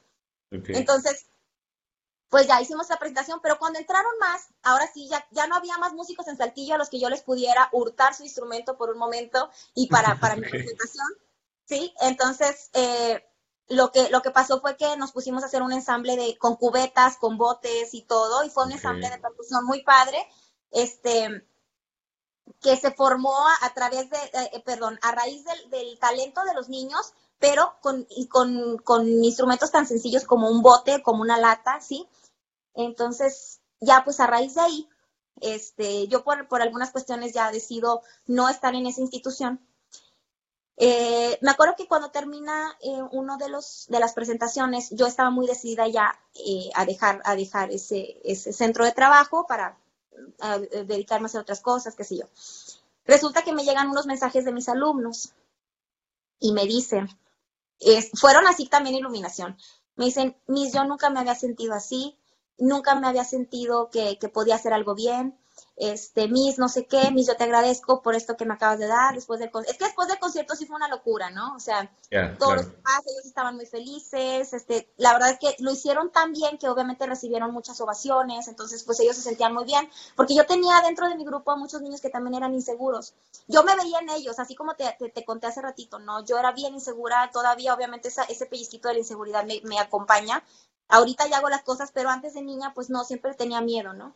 Entonces yo me reflejaba en esos niños y yo decía, no, a ver, yo les estoy dando un arma para que rompan con esa inseguridad y que lo hagan con miedo, pero que lo hagan. Entonces, cuando me empiezan a decir todas estas cosas, al día siguiente que estoy con el grupo, la retroalimentación de cómo se habían sentido, un niño me dice, Miss, yo espero que tú seas muy feliz, porque, ya voy a llorar otra vez. venga, venga, venga me dice, yo espero que seas muy feliz, porque haces felices a muchos niños. Y me abraza.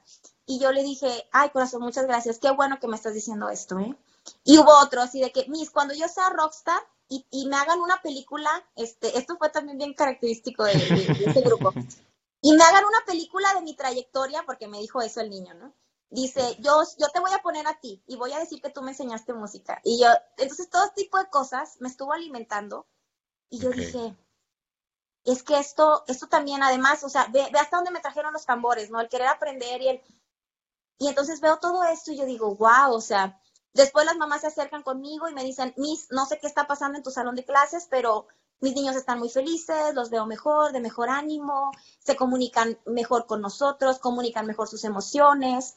Entonces, es más, hasta fueron a hablar con la, con la, con la directora del instituto, las mamás, para decirles y felicitarla porque me habían contratado. pero, estás de acuerdo, estás, que te interrumpa, ¿estás de acuerdo que nunca en la vida habías pensado ser maestra? O sea, a lo que me estás diciendo, al momento de dedicarte al tema de percusiones, jamás en la vida habías pensado, nunca te visualizaste, no tenías planeado ser maestra de percusiones, pero creo yo que, mm, o sea, parte de eso fue la dinámica de dirigir eh, eh, a ese ejército de, pequeños niños o de pequeños artistas, como lo quieras ver, al momento de dirigir toda esa parte, creo que fue lo que te motivó para, para llegar, para llegar como que, como que a ese tema, ¿no? Y imagino que en la vida lo tenías planeado y mucho menos los pasos que ibas a dar después. No, sí, y es que fíjate también que a mí, pues tú sabes que en, los, en el medio artístico siempre hay muchas críticas, ¿no? Y entonces, este, pues sí, a mí me llegaban así de que pues es que toca feo, es que no sé qué, este, o es que, no sé, mil cosas, ¿no? Entonces, la verdad es que yo pues sí me, me sentía em, pues un poco insegura por ese lado, el hecho también que te digo que no había estudiado una carrera musical y que estuviera instruyendo a tantas personitas, este, pues sí me daba, me daba mucho temor, pero al ver la retroalimentación y lo que realmente estaba ayudando a los niños, yo dije, no, a ver, bueno, ya estoy en este camino, este, no he sentido otra cosa diferente a tocar un tambor, no he sentido otra cosa diferente además a enseñar percusión y a dirigir un ensamble de percusiones gigante, este, eh, al, el tener todas esas emociones y esas energías, dije, bueno, ya estoy en este camino y así como me ha aventado otras cosas a hacerlas, dije, pues yo me tengo que preparar y fue cuando planeo mi primer viaje a Cuba, este, que es cuando digo, bueno, ya estoy en este camino, ¿A dónde voy a aprender? Porque obviamente yo busqué aprender aquí, ¿eh? O sea, les, les, les dije a, muchos de mis amigos músicos, bueno, amigos y no amigos, ¿verdad? Conocidos, que yo sé que son buenos y todo, me acerqué. Hubo muchos que, que me dijeron pues que no sabían enseñar, otros pues que los vi que no querían, este, otros no tenían tiempo. Entonces, pues fue muy difícil así como que alguien te enseñara, o sea, eh, y, nada más me llegaban las críticas, ¿no? Era de como, y yo, pues enséñenme, ah, si toco feo, enséñenme primero, ¿no? En lugar de criticarme, voy y les pregunto algún tip y todo el mundo no me dice nada. Entonces dije, bueno, pues si no puedo aprender aquí, pues voy a aprender en otro lado. Entonces es cuando dije, bueno, una de las, una de, la, de, la, de las cunas más importantes de la percusión en, el, en, en América es Cuba, entonces dije, me voy a ir a Cuba. Sí, claro. Ok. Entonces me fui para allá, lo planeé, ahorré, Este, Más o menos, ¿qué año era, Gris? 2017. 2017, ok. Fue, fue el primer viaje y fue exclusivamente, perdón, fue exclusivamente a ir a aprender. esa era la meta del viaje. La meta del viaje sí. Obviamente era conocer el país, ¿verdad? Porque yo nunca había salido de, México, nunca había conocido, no había, no había ido a ningún otro país. Este, era conocer eso, su cultura, obviamente, pero el objetivo principal era aprender, exacto. Entonces, en 2015, este, justo es cuando recibo de mis primeras eh, clases de percusión en forma. Porque una cosa es que yo me medio acompañara, que Israel me pasara unos, unos, este, algunos ritmos, que yo investigara otros, pero fuera de ahí nunca recibí, ningún, nunca recibí ninguna clase en forma hasta 2015. Ok.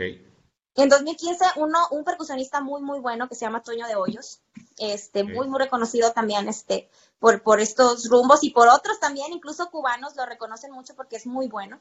Él me empezó a pasar así como las primeras cosas de instrucción, me empezó a corregir algunas cosas, entonces eh, ya con, esos, eh, con esas correcciones y todo, me sentí animada para irme a Cuba en 2017.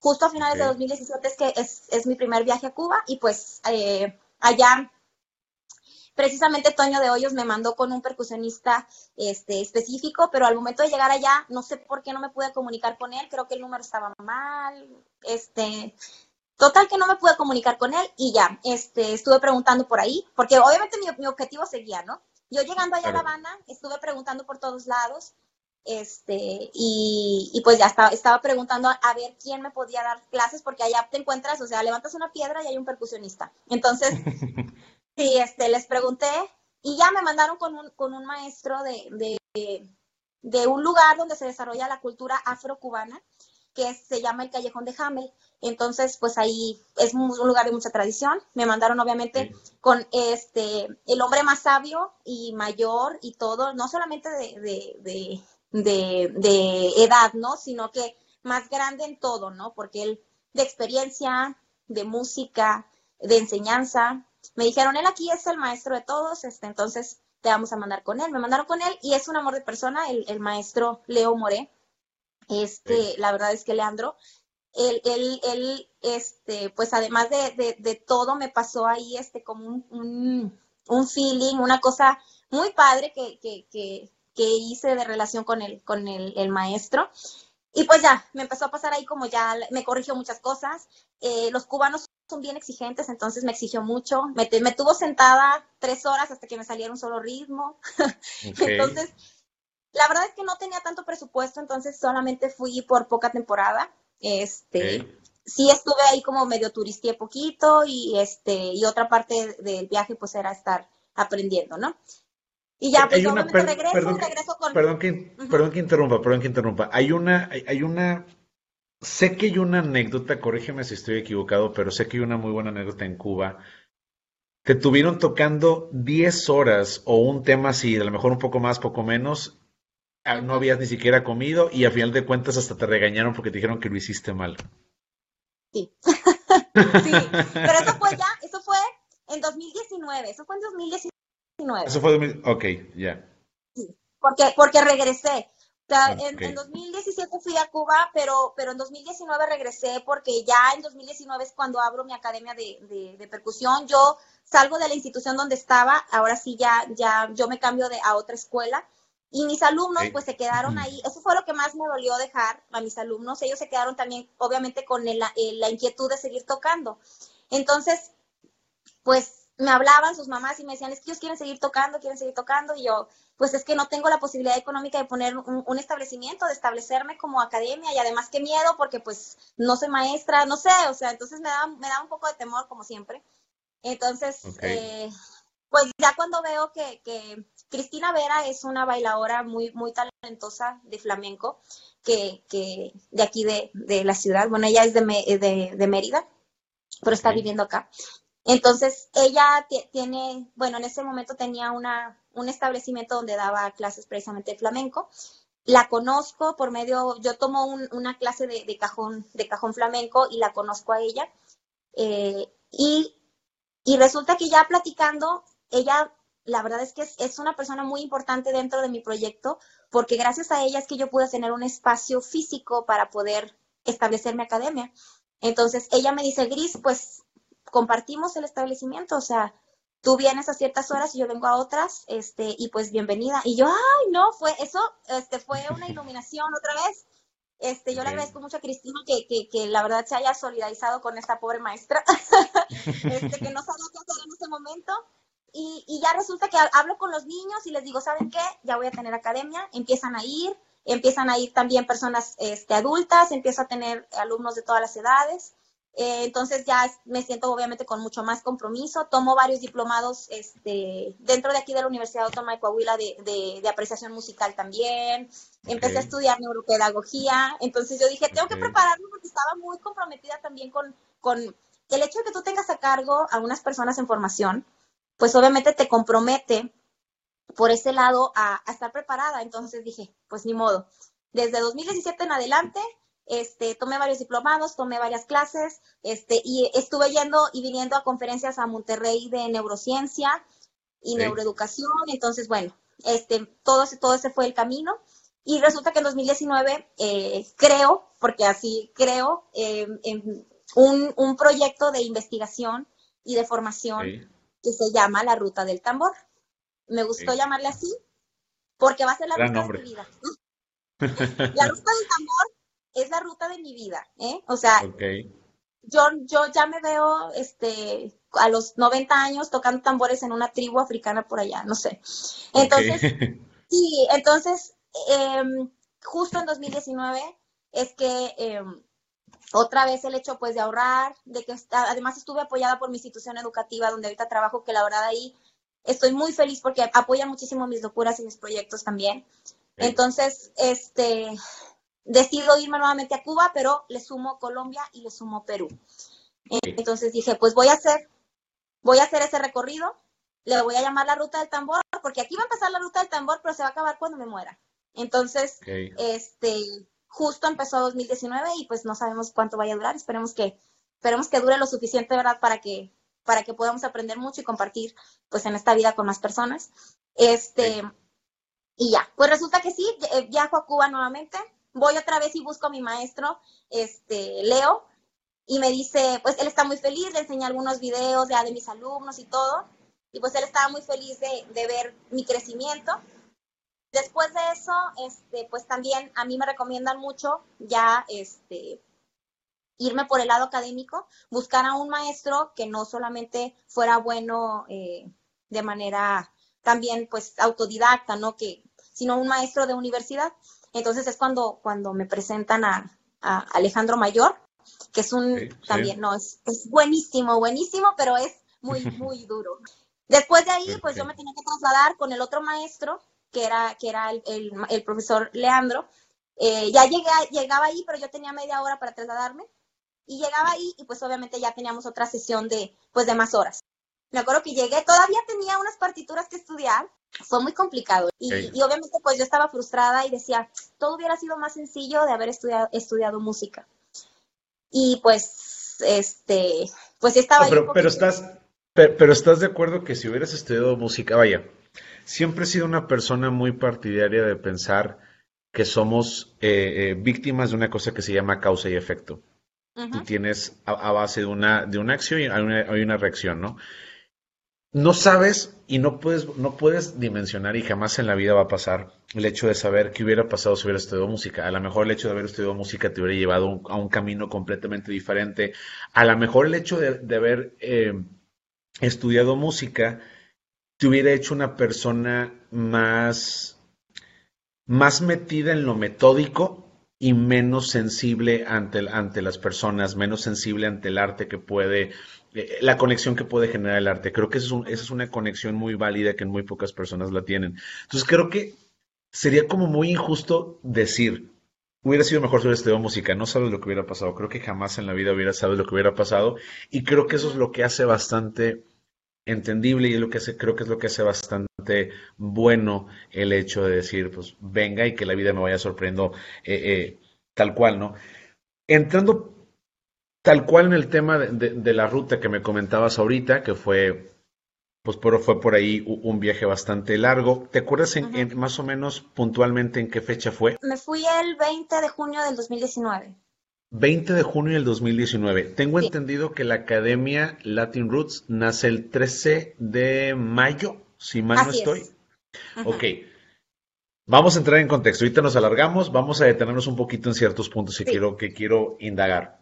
Llega el 13 de mayo, fundas la academia, el 13 de mayo por ahí es como la fecha célebre, y me estás diciendo que menos de dos meses o menos de un, medio, un mes y medio después te estabas yendo completamente y estabas como, como dejando la parte que habías creado. Esa decisión, o sea, ¿por qué fundar una academia? ¿Por qué ponerle nombre, ponerle fecha, ponerle como prender el botón de start?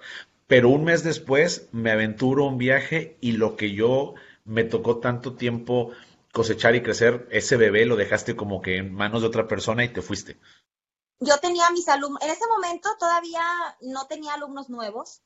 Cuando empezó la academia eran mis alumnos que ya tenía yo desde el instituto que te digo donde trabajaba. Entonces ellos ya eran, em, entre comillas, avanzados, ellos ya, ya sabían tocar algunas cosas. Entonces cuando a mí se me viene la oportunidad de hacer esto, después porque eran vacaciones, ¿no? Porque nosotros terminamos con el ciclo escolar, o sea, ahí es donde justo ya yo empiezo a poner este pues eh, llamar y decir que también los adultos pueden entrar y pueden empezar a, tocar y aprender, ¿no? Eh, los principios de 2020 es donde más adultos se animaron a aventarse. Llegó un momento, una semana antes de que dictaran la cuarentena definitiva, mis clases de adultos estaban llenas más que las, que las de los niños. yo estaba, guau, estaba sorprendida. Yo dije, esto, a ver, esto se, se, me está saliendo de las manos, qué padre, pero pues era algo que yo no me esperaba. Empecé a tener eh, alumnos de otros, de otros lugares, incluso otros países. Entonces, eso fue como una ventaja para mi academia dentro de, de lo que es, lo que es la, la pandemia. Pero sí, en, este, en esta ruta del tambor me fui. El que yo me fuera iba a traer más conocimiento, como por eso que es, es que decido irme para obviamente nutrirme más y, y tener más armas para enseñarles, ¿no? Y pues además también para nutrirme yo, el hecho de irme sola, de no, de, estar sola en otro lugar, este, de valerte por ti misma, de, de, no, no mil cosas, ¿no? De hablar con desconocidos, de hacerte amigos, de no hacerte amigos, de cuidarte mucho.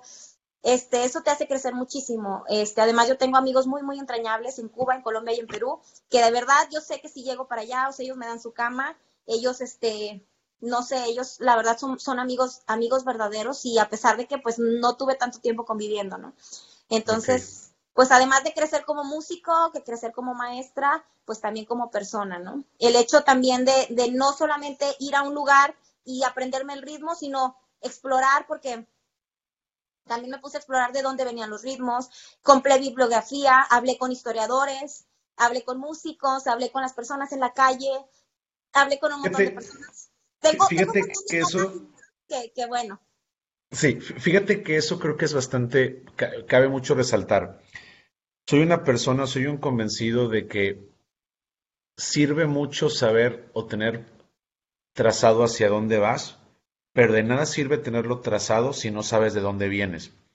una de las cosas por las cuales me pasó por la cabeza cuando me dijiste lo de la ruta del tambor fue el hecho de, ok, vas a ir a aprender, pero te fuiste a, las, a los tres países de donde prácticamente en nuestro continente vive la percusión como tal. No existe otro lugar mejor. Si no tienes que brincar del otro lado a, este, a África, de ahí no hay más. No existe otra, otra forma, ¿no?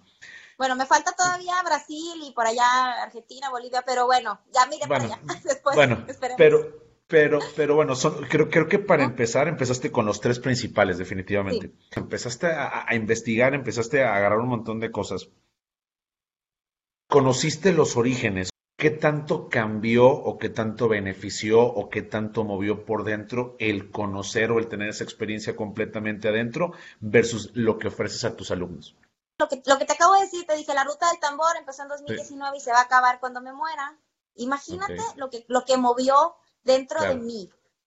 O sea, la verdad es que eh, eh, el origen del, del ritmo, sí, el, mundo completo tiene ritmo, nuestro cerebro tiene, tiene sus propios ritmos, ¿sí? La tierra, eh, el caminar, eh, el agua, eh, todo tiene ritmo. Entonces, cuando veo el, el, origen, cuando veo la manera de resistencia de la cultura afro sobre sus tambores, la manera en que fueron reprimidos mucho tiempo, la manera en la que se fue desarrollando y ahorita en las orquestas y en todos lados, en las iglesias, hasta en las iglesias, a pesar de que er, eran instrumentos paganos, por ejemplo, que no se aceptaban y que se prohibieron en muchas ocasiones, este, ahorita pues ya lo podemos ver, podemos ver al tambor incursionar en, en todo, en todo, todo, todo, ¿no?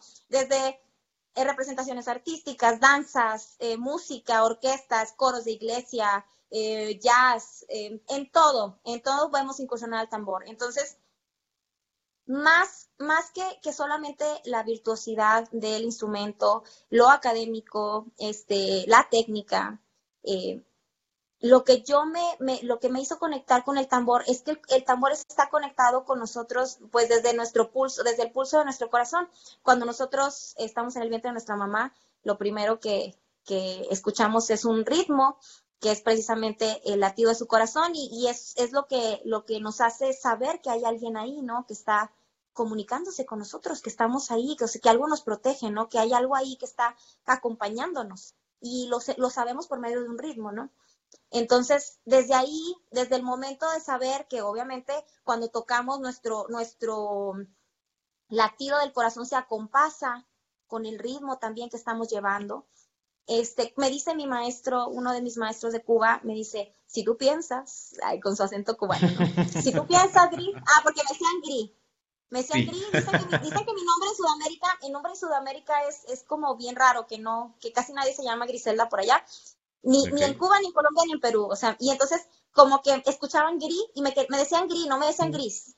Y por ejemplo, en Cuba me llamaban, en Cuba me llamaban este, algunos niños y algunas personas que andaban por ahí, ah, es la mexicana, esa mexicana que toca el tambor, me decían. Entonces me llamaban así, la mexicana que toca el tambor. Este, pues ya, mi maestro, si tú piensas, Gris, que, que tocar percusión es tocar un instrumento ajeno a ti, estás muy equivocado. Tienes que fundirte con el instrumento para que el instrumento hable y comunique lo que tiene que comunicar de espiritualidad. Si esta espiritualidad que tienen los tambores desde eh, años súper, súper atrás. El vestigio de un tambor más antiguo se ha encontrado en el norte de África y data de más de 6.000 años atrás, entonces imagínate. Ya, Entonces, pues obviamente esto enriqueció mucho mis clases porque mi primer clase es hablarles de todas estas locuras, ¿verdad? Que descubrí este, decirles de dónde viene su instrumento, cómo se estructura, por qué suena de determinada manera, por qué se modificó así, este, todo, ¿no? Desde la, obviamente en cuestión de técnica y en cuestión de ritmos, en cuestión de musicalidad, pues fui instruida por, por de verdad los mejores maestros, yo les agradezco muchísimo, muchísimo, porque yo les dije, este, leo más o menos, este, en cuestión de partitura, este, sé un poco, pero la verdad es que fueron muy pacientes y la verdad es que siempre, siempre, vi eso que querían ayudarme, ¿no? Que querían ayudarme. Y me dice uno de mis maestros, que es Alejandro Mayor, me dice, es que cuando tú me hablaste de tus niños y de tus alumnos y de tu proyecto, yo dije, yo tengo que ser parte de él, aunque sea desde acá, ¿no? Entonces le tengo que enseñar muy bien a ella para que ella vaya y les enseñe muy bien a ellos. Entonces, sí, o sea, él, él, él como que se enamoró del proyecto por eso y a cada persona que yo le iba contando le pasaba lo mismo. Entonces, lo mismo pasó también en, en, Perú, igual. Yo hablo con, con, Alexis Castañeda, que en paz descanse, que es el, el, fundador de una de las marcas más importantes de percusión en Latinoamérica, que es Atempo Percusión. Hablo con él, le platico del proyecto, él me dijo que, que, que, él venía a México y que él nos, iba, nos venía a dar clases y, y me contactó con una maestra muy, muy importante que hace lo mismo que yo, pero obviamente ella ya tiene mucho tiempo de experiencia, este, se llama María Luisa Quiroz.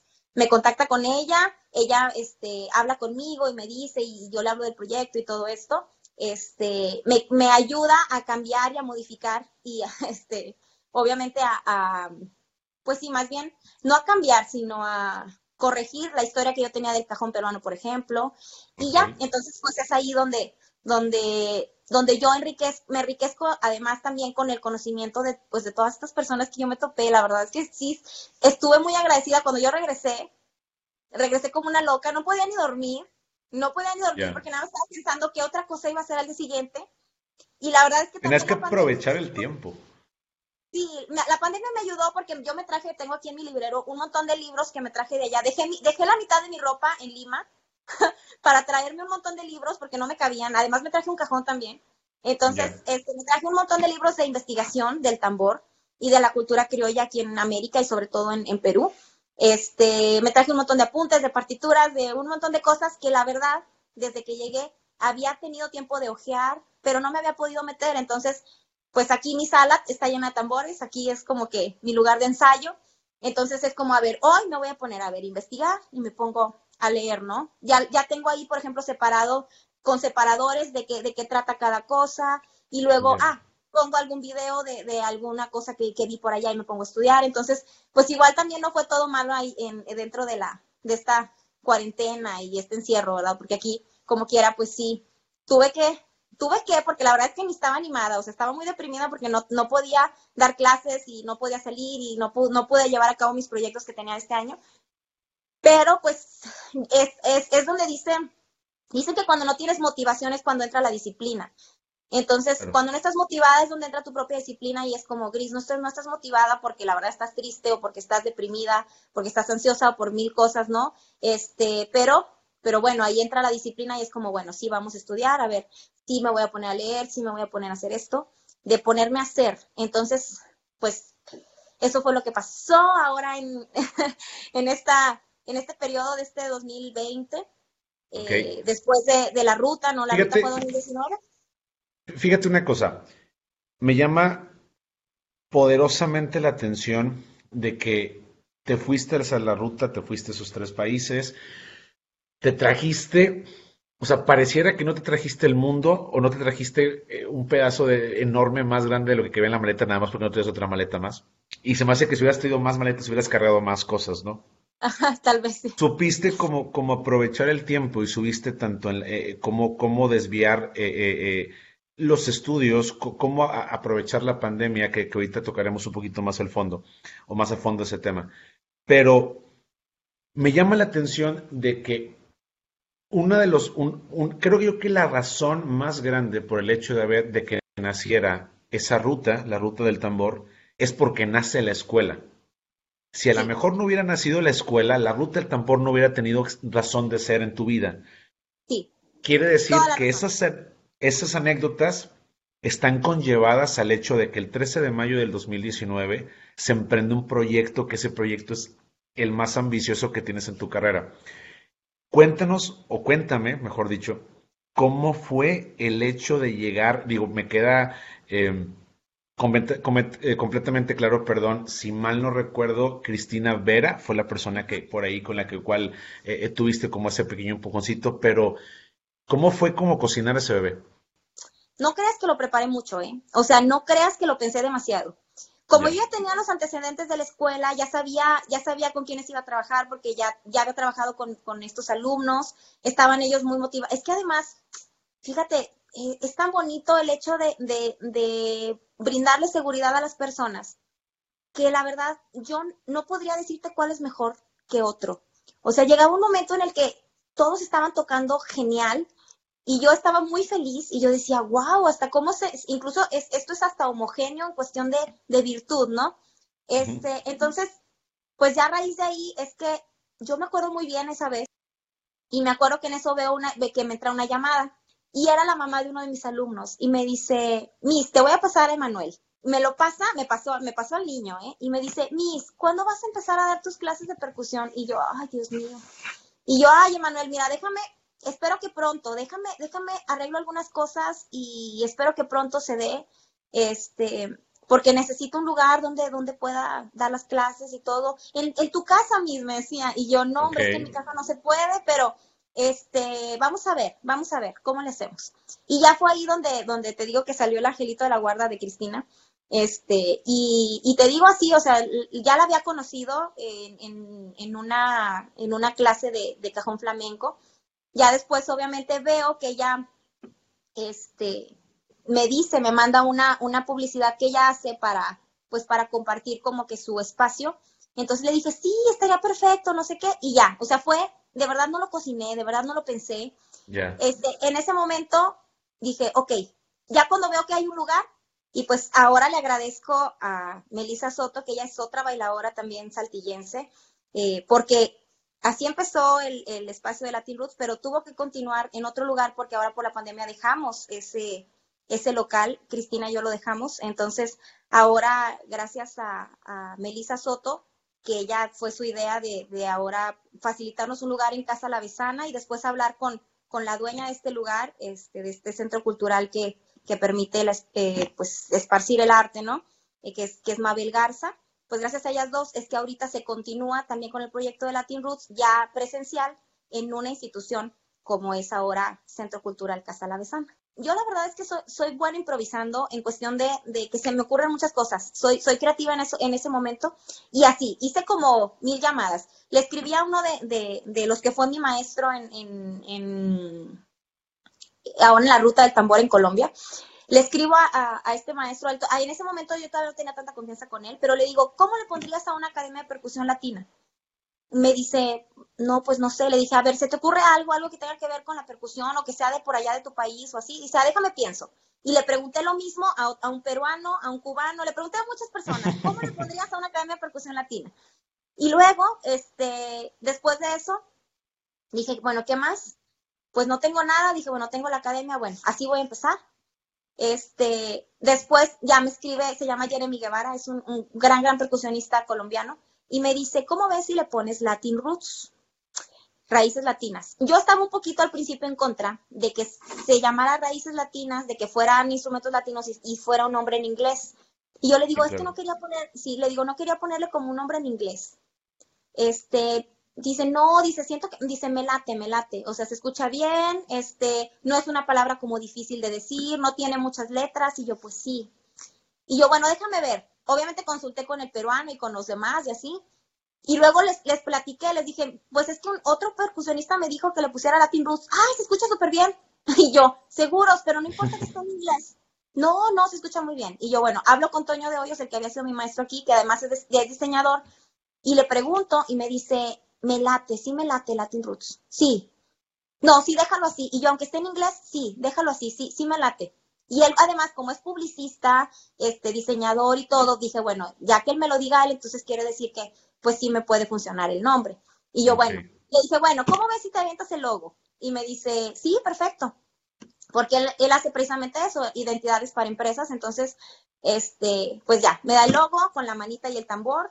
Además de colores este súper, súper eh, relacionados con África y Sudamérica, que son este, este color como rojizo y, y el amarillo. Entonces, pues justo así. y luego fue como abrimos la página, vamos a hacer la inauguración, se me ocurrió un día antes, me acuerdo que andaba como loca buscando así como poner ahí, poner ahí este un poquito de, de, un coffee break o algo, y este ya les hablé a mi maestro y algunos unos que otros, fueron todos mis alumnos, este, y ahí fue justo donde fue el reencuentro con mi mamá. Este, fue además un, un, sí, o sea, también el, el hecho de que yo hubiera, este, abriera este, y diera marcha al proyecto de Latin Roots, este, yo me acuerdo que pues me sentía un poquito extraña, yo siempre le temo como a la crítica, ¿no? O sea, se me hace mala onda, mala, mala onda, este, hay una crítica que es como que dices, puedes decir, dar una observación sobre algo, ¿no? Sobre alguien o sobre el trabajo de alguien, pero muchas veces aquí lo hacen con burla, entonces yo no quería eso, ¿sabes? O sea, no quería como que eso se, se... ya ahorita no me importa, ¿verdad? O sea, porque sí, obviamente sí hay, pero ahorita no me importa, pero en ese momento sí le tenía miedo a eso. Y yo, ay, ¿qué va a pasar? ¿Qué van a decir? Pues si ella pues, ni es, ni es este, egresada, qué sé yo, ¿no? Mil cosas que me pasaban por la cabeza. Y me dice mi terapeuta que es porque, pues, precisamente sigo insegura porque, pues, mi papá y mi mamá no tengo relación con ninguno de los dos. Entonces, yo dije, bueno, a ver, voy a hacer algo por mí y les escribí y los invité a la inauguración.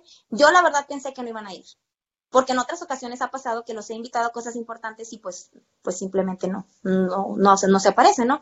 Nada que van llegando, no, yo no sé. Sí, llegaron los dos, llegaron los dos. Entonces, este, obviamente mi abuelita estaba ahí, porque mi abuelita pues siempre fue como mi mamá. Este, llegaron todos mis alumnos y ya, pues obviamente para mí fue, fue algo súper, súper mágico, no solamente porque le estaba abriendo la puerta a muchas personas a que entraran y conocieran esta parte tan bonita de la música que yo les estaba compartiendo y que yo había visto esa chispa salir de mis alumnos por medio de los tambores. No solamente eso, sino eh, que mi vida en ese momento también fue un parteaguas porque fue como una reconciliación con mi pasado.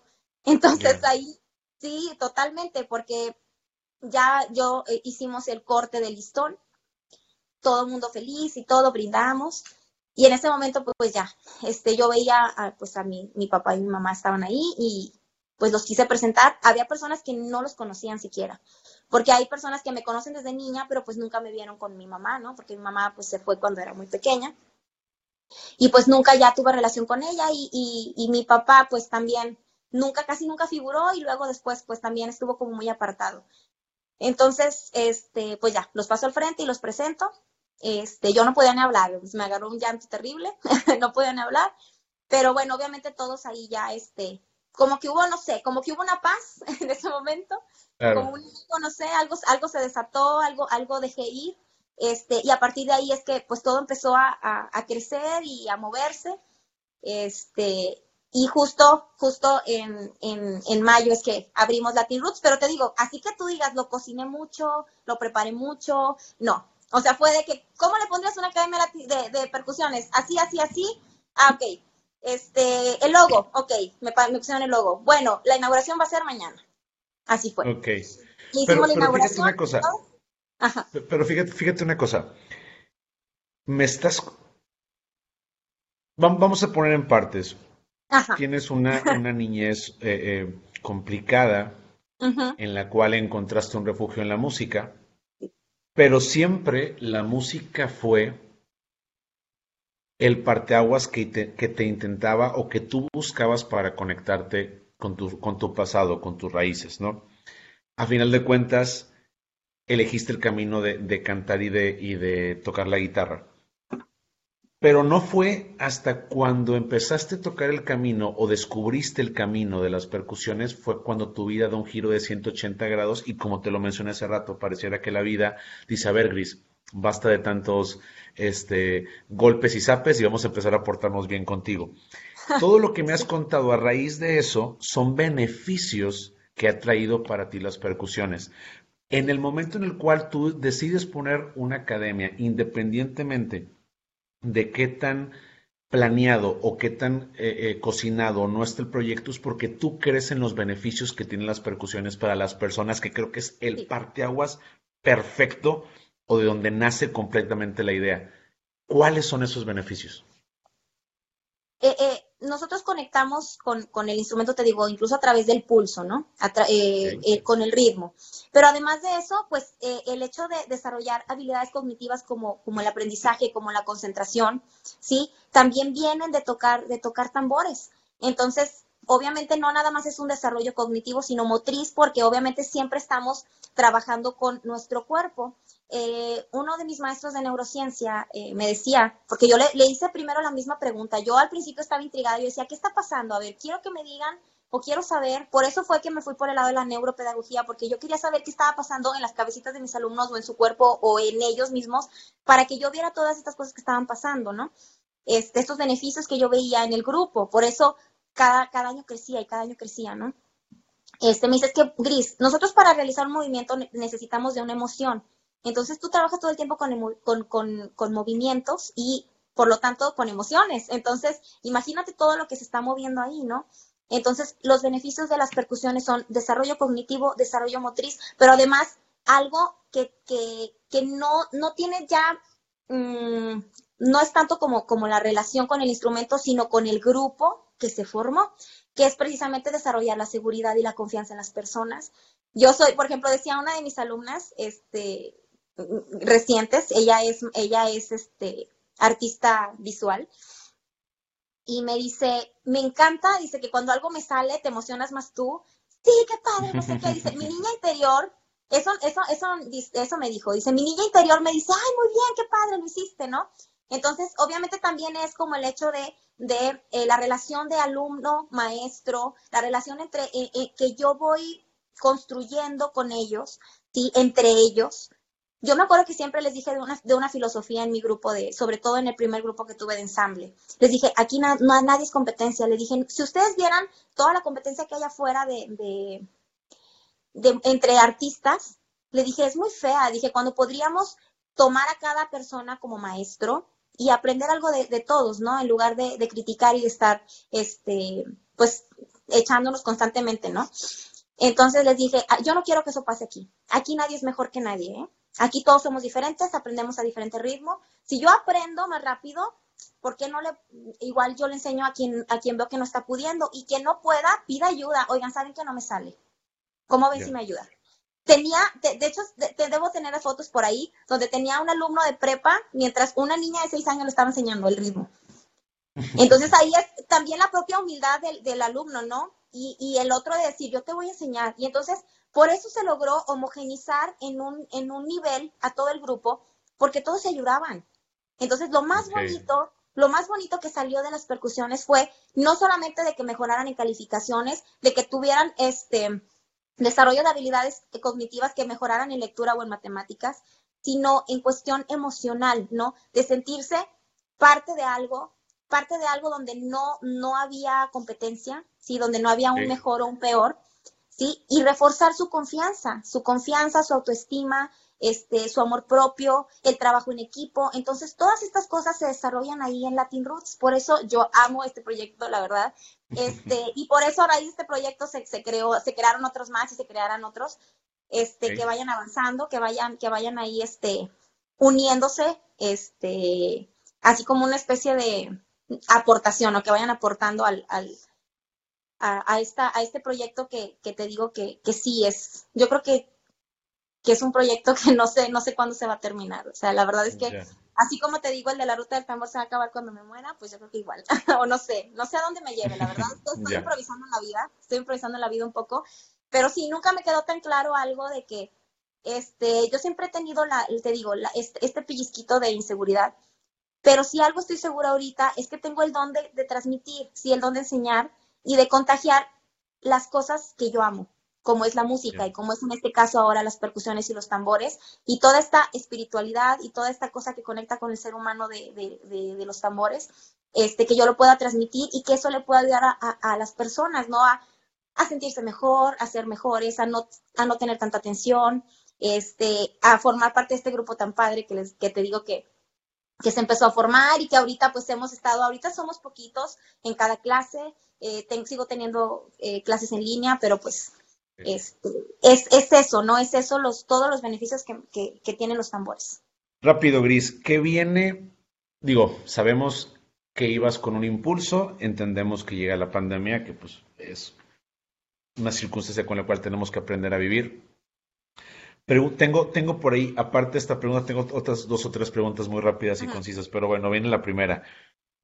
¿Qué viene para, para 2021 para Latin Roots? ¿Qué viene para Gris? ¿Qué viene para todos los proyectos, para la Ruta del Temor? ¿Qué viene con todo eso? Bueno, la Ruta del Tambor ahorita está en pausa. Yo compartía en redes una, un videito que, a lo mejor te lo pasaré, ¿no? Para que lo veas. Es un videito donde tiene un mapa y, y, hay un tamborcito que sale de México y se va a Cuba, y luego se va a Colombia, y luego se va a Perú, y luego regresa. Ahorita ese tamborcito está en México, pero, o sea, en cuanto se pueda, ese tamborcito se va a mover a otro lugar para compartir, para aprender, este, ya sea yo sola, eh, no sé, no sé, no sé cómo, cómo se vaya a dar.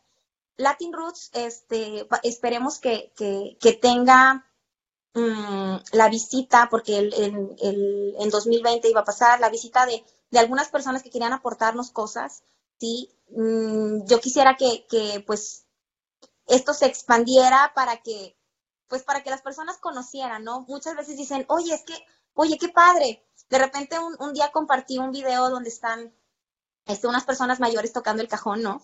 Y me escribieron, felicidades a las personas que me escribieron, pero nunca me habían escrito, ¿eh? Que me decían, oye, yo soy un abuelito, yo soy de la tercera edad, yo una tal cosa. Oye, pero es que no lo habían visto.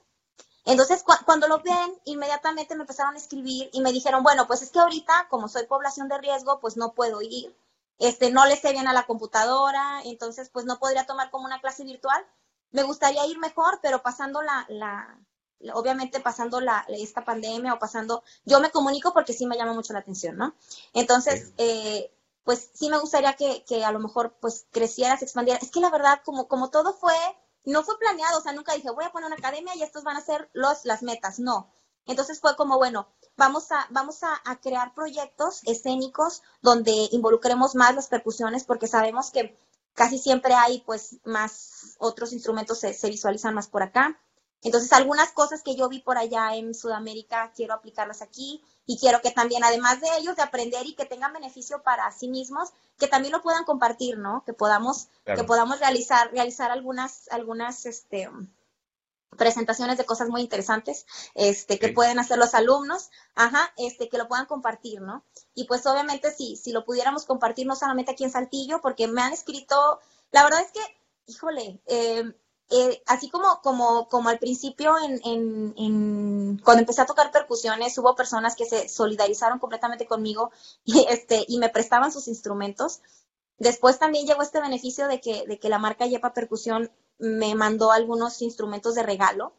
Yo me quedé pensando, yo la verdad estoy bien, bien agradecida con Jared Pérez, que es el, el, el, el fundador de la marca Yepa Percusión Mexicana. Este, porque de repente pues él empieza a seguir mi trabajo y empieza a verlo mm. y ya una vez me escribe y me dice que pues que me va a mandar un cajón, que para que lo pruebe, que etcétera. Y yo, ay, ¿cómo crees? No sé qué, yo no sabía, pues es la primera vez, imagínate que me envían algo. Entonces, este, pues la verdad es que estuve muy agradecida, muy feliz y todo. Este, y, yo dije, fíjate, mira, al principio empezaste, no tenías primero ningún instrumento, después te los prestaban y ahorita, qué padre que te, o sea, que me lo, me lo, me lo regalaron, porque les gustó mi trabajo y porque les gustó también el trabajo que hacemos en Latin Roots. Entonces yo dije, wow, bueno, pues a raíz de eso también se empezó a mover mi trabajo, se empezó a, y me, me, me empezaron a escribir personas que quisieran también que yo fuera a comunicar, porque dicen, es que clase de percusión, pues tal sí puedes encontrar, ¿eh? una que otra, a lo mejor no tantas, dice, pero que comunique la filosofía que tú traes. Dice, eso es lo que nos, nos, gustaría que trajeras, y me han escrito de diferentes partes de, de, la República, entonces, pues a lo mejor podríamos, la verdad es que, mira, te digo, este ya como improvisado, podríamos hacerlo, no sé, este, tal vez, este, podríamos hacerlo para, para, para cuando termine todo esto, pues no sé, pero el chiste es compartir y, que, y compartir y aprender. Yo creo que nunca voy a dejar de aprender en, la vida, nunca dejamos de aprender de nada, ¿no? De vivencias, de, de, música, de nada. Entonces, pues si nosotros podemos compartir lo poquito que sabemos, eh, pues yo creo que vamos a estar bien felices. Porque también mis alumnos, ¿no? Este, les, ya les contagié la, esta, esta cosa loca que yo traigo dentro, que no sé qué es. Ok. Eh, rápido, influencias musicales. ¿Quiénes artistas musicales, eh, percusionistas, cantantes, los que más hoy en día sean tu inspiración musical completa? Pues, híjole, es que no, la verdad es que ni sabría decirte. Eh, en, cuestión de percusión, pues sí hay, es que hay un montón, desde Giovanni Hidalgo, ¿no? Desde Changuito, desde no sé, por ejemplo, ya algunos otros, por ejemplo, Jair Sala, Carperazo, que tuve la oportunidad incluso de tomar algunas clases con ellos. Este, cuando fui al Festival Internacional del Cajón Peruano, los llevaron a ellos para que, para que dieran las clases y yo, yo estaba ahí súper, súper emocionada de conocerlos y de poder eh, presenciar una masterclass con ellos, ¿no? Este, una de las personas, bueno, en cuestión de filosofía, eh, la mitad de la clase, de la masterclass, por ejemplo, de Carl Perazo, que es el percusionista de Carlos Santana, este, más que nos enseñara técnica o más que nos enseñara ritmos, este, nos, híjole, nos compartió una filosofía que cada que yo me siento desmotivada, vuelvo a ver ese video. Entonces, ahí fue donde yo dije, wow, o sea, dice, no te lastimes, no te critiques tanto, este, tú puedes hacerlo, o sea, no, no, no le temas a tu instrumento. No, de verdad es un, es un súper, súper discurso que nos pasó. Entonces, eso a mí me hizo admirarlo el doble, además de su virtuosidad, porque es como un extraterrestre tocando la paila y tocando la conga, ¿no?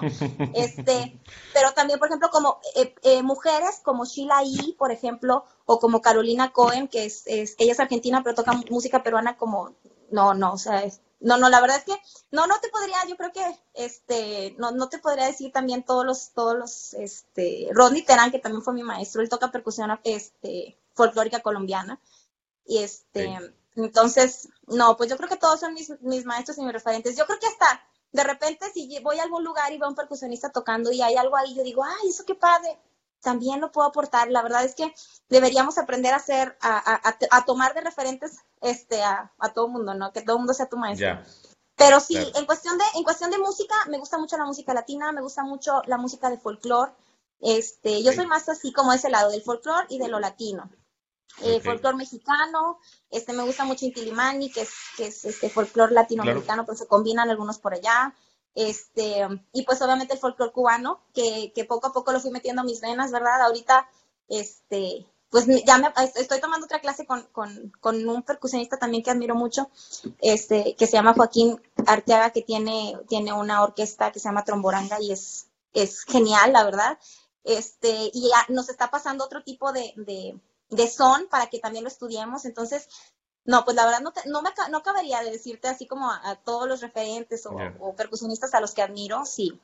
Este, la verdad que esos son como mis, mis referentes, ¿no? Como el folclore, la música latina, y pues en cuestión de percusionistas, ellos, ellos son así como algunos de los que admiro.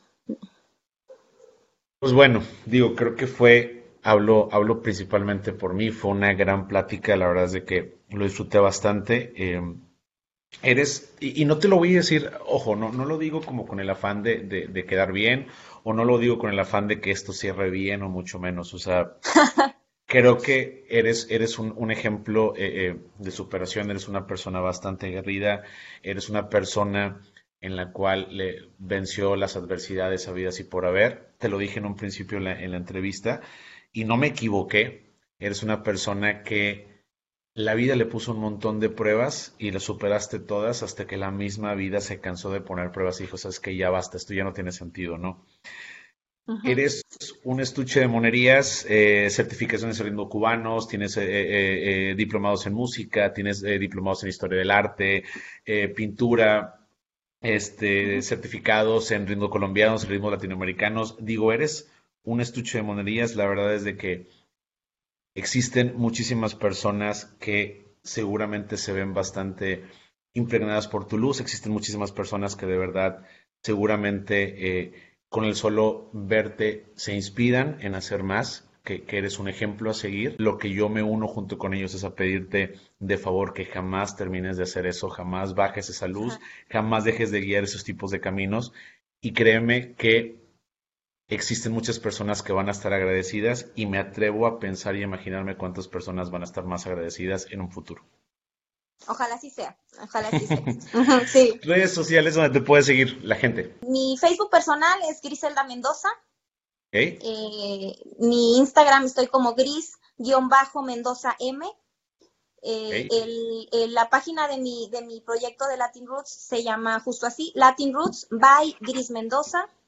Y el, el, Instagram de, de Latin Roots es así, Latin Roots-saltillo. Y por ahí por ahí nos van a encontrar. Igual incluso entrando solamente a mi Instagram, ahí yo tengo este las, las etiquetas de, de, mis proyectos también de mi grupo Caoba, por si gustan seguir este proyecto acústico de, de, música. Entonces, pues bueno, este, pues ahí están, ahí están mis redes. Perfecto. Gris, te agradezco muchísimo, de verdad, nuevamente, muchísimas eh, gracias por el tiempo. Yo disfruté muchísimo la, la, plática, espero que tú también, y pues bueno, pues seguiremos en contacto entonces. Pues muchas gracias por la invitación. La verdad es que este pues estoy, estoy muy agradecida por, por tus palabras también. Y pues, pues nada, este, estamos en contacto como quieras.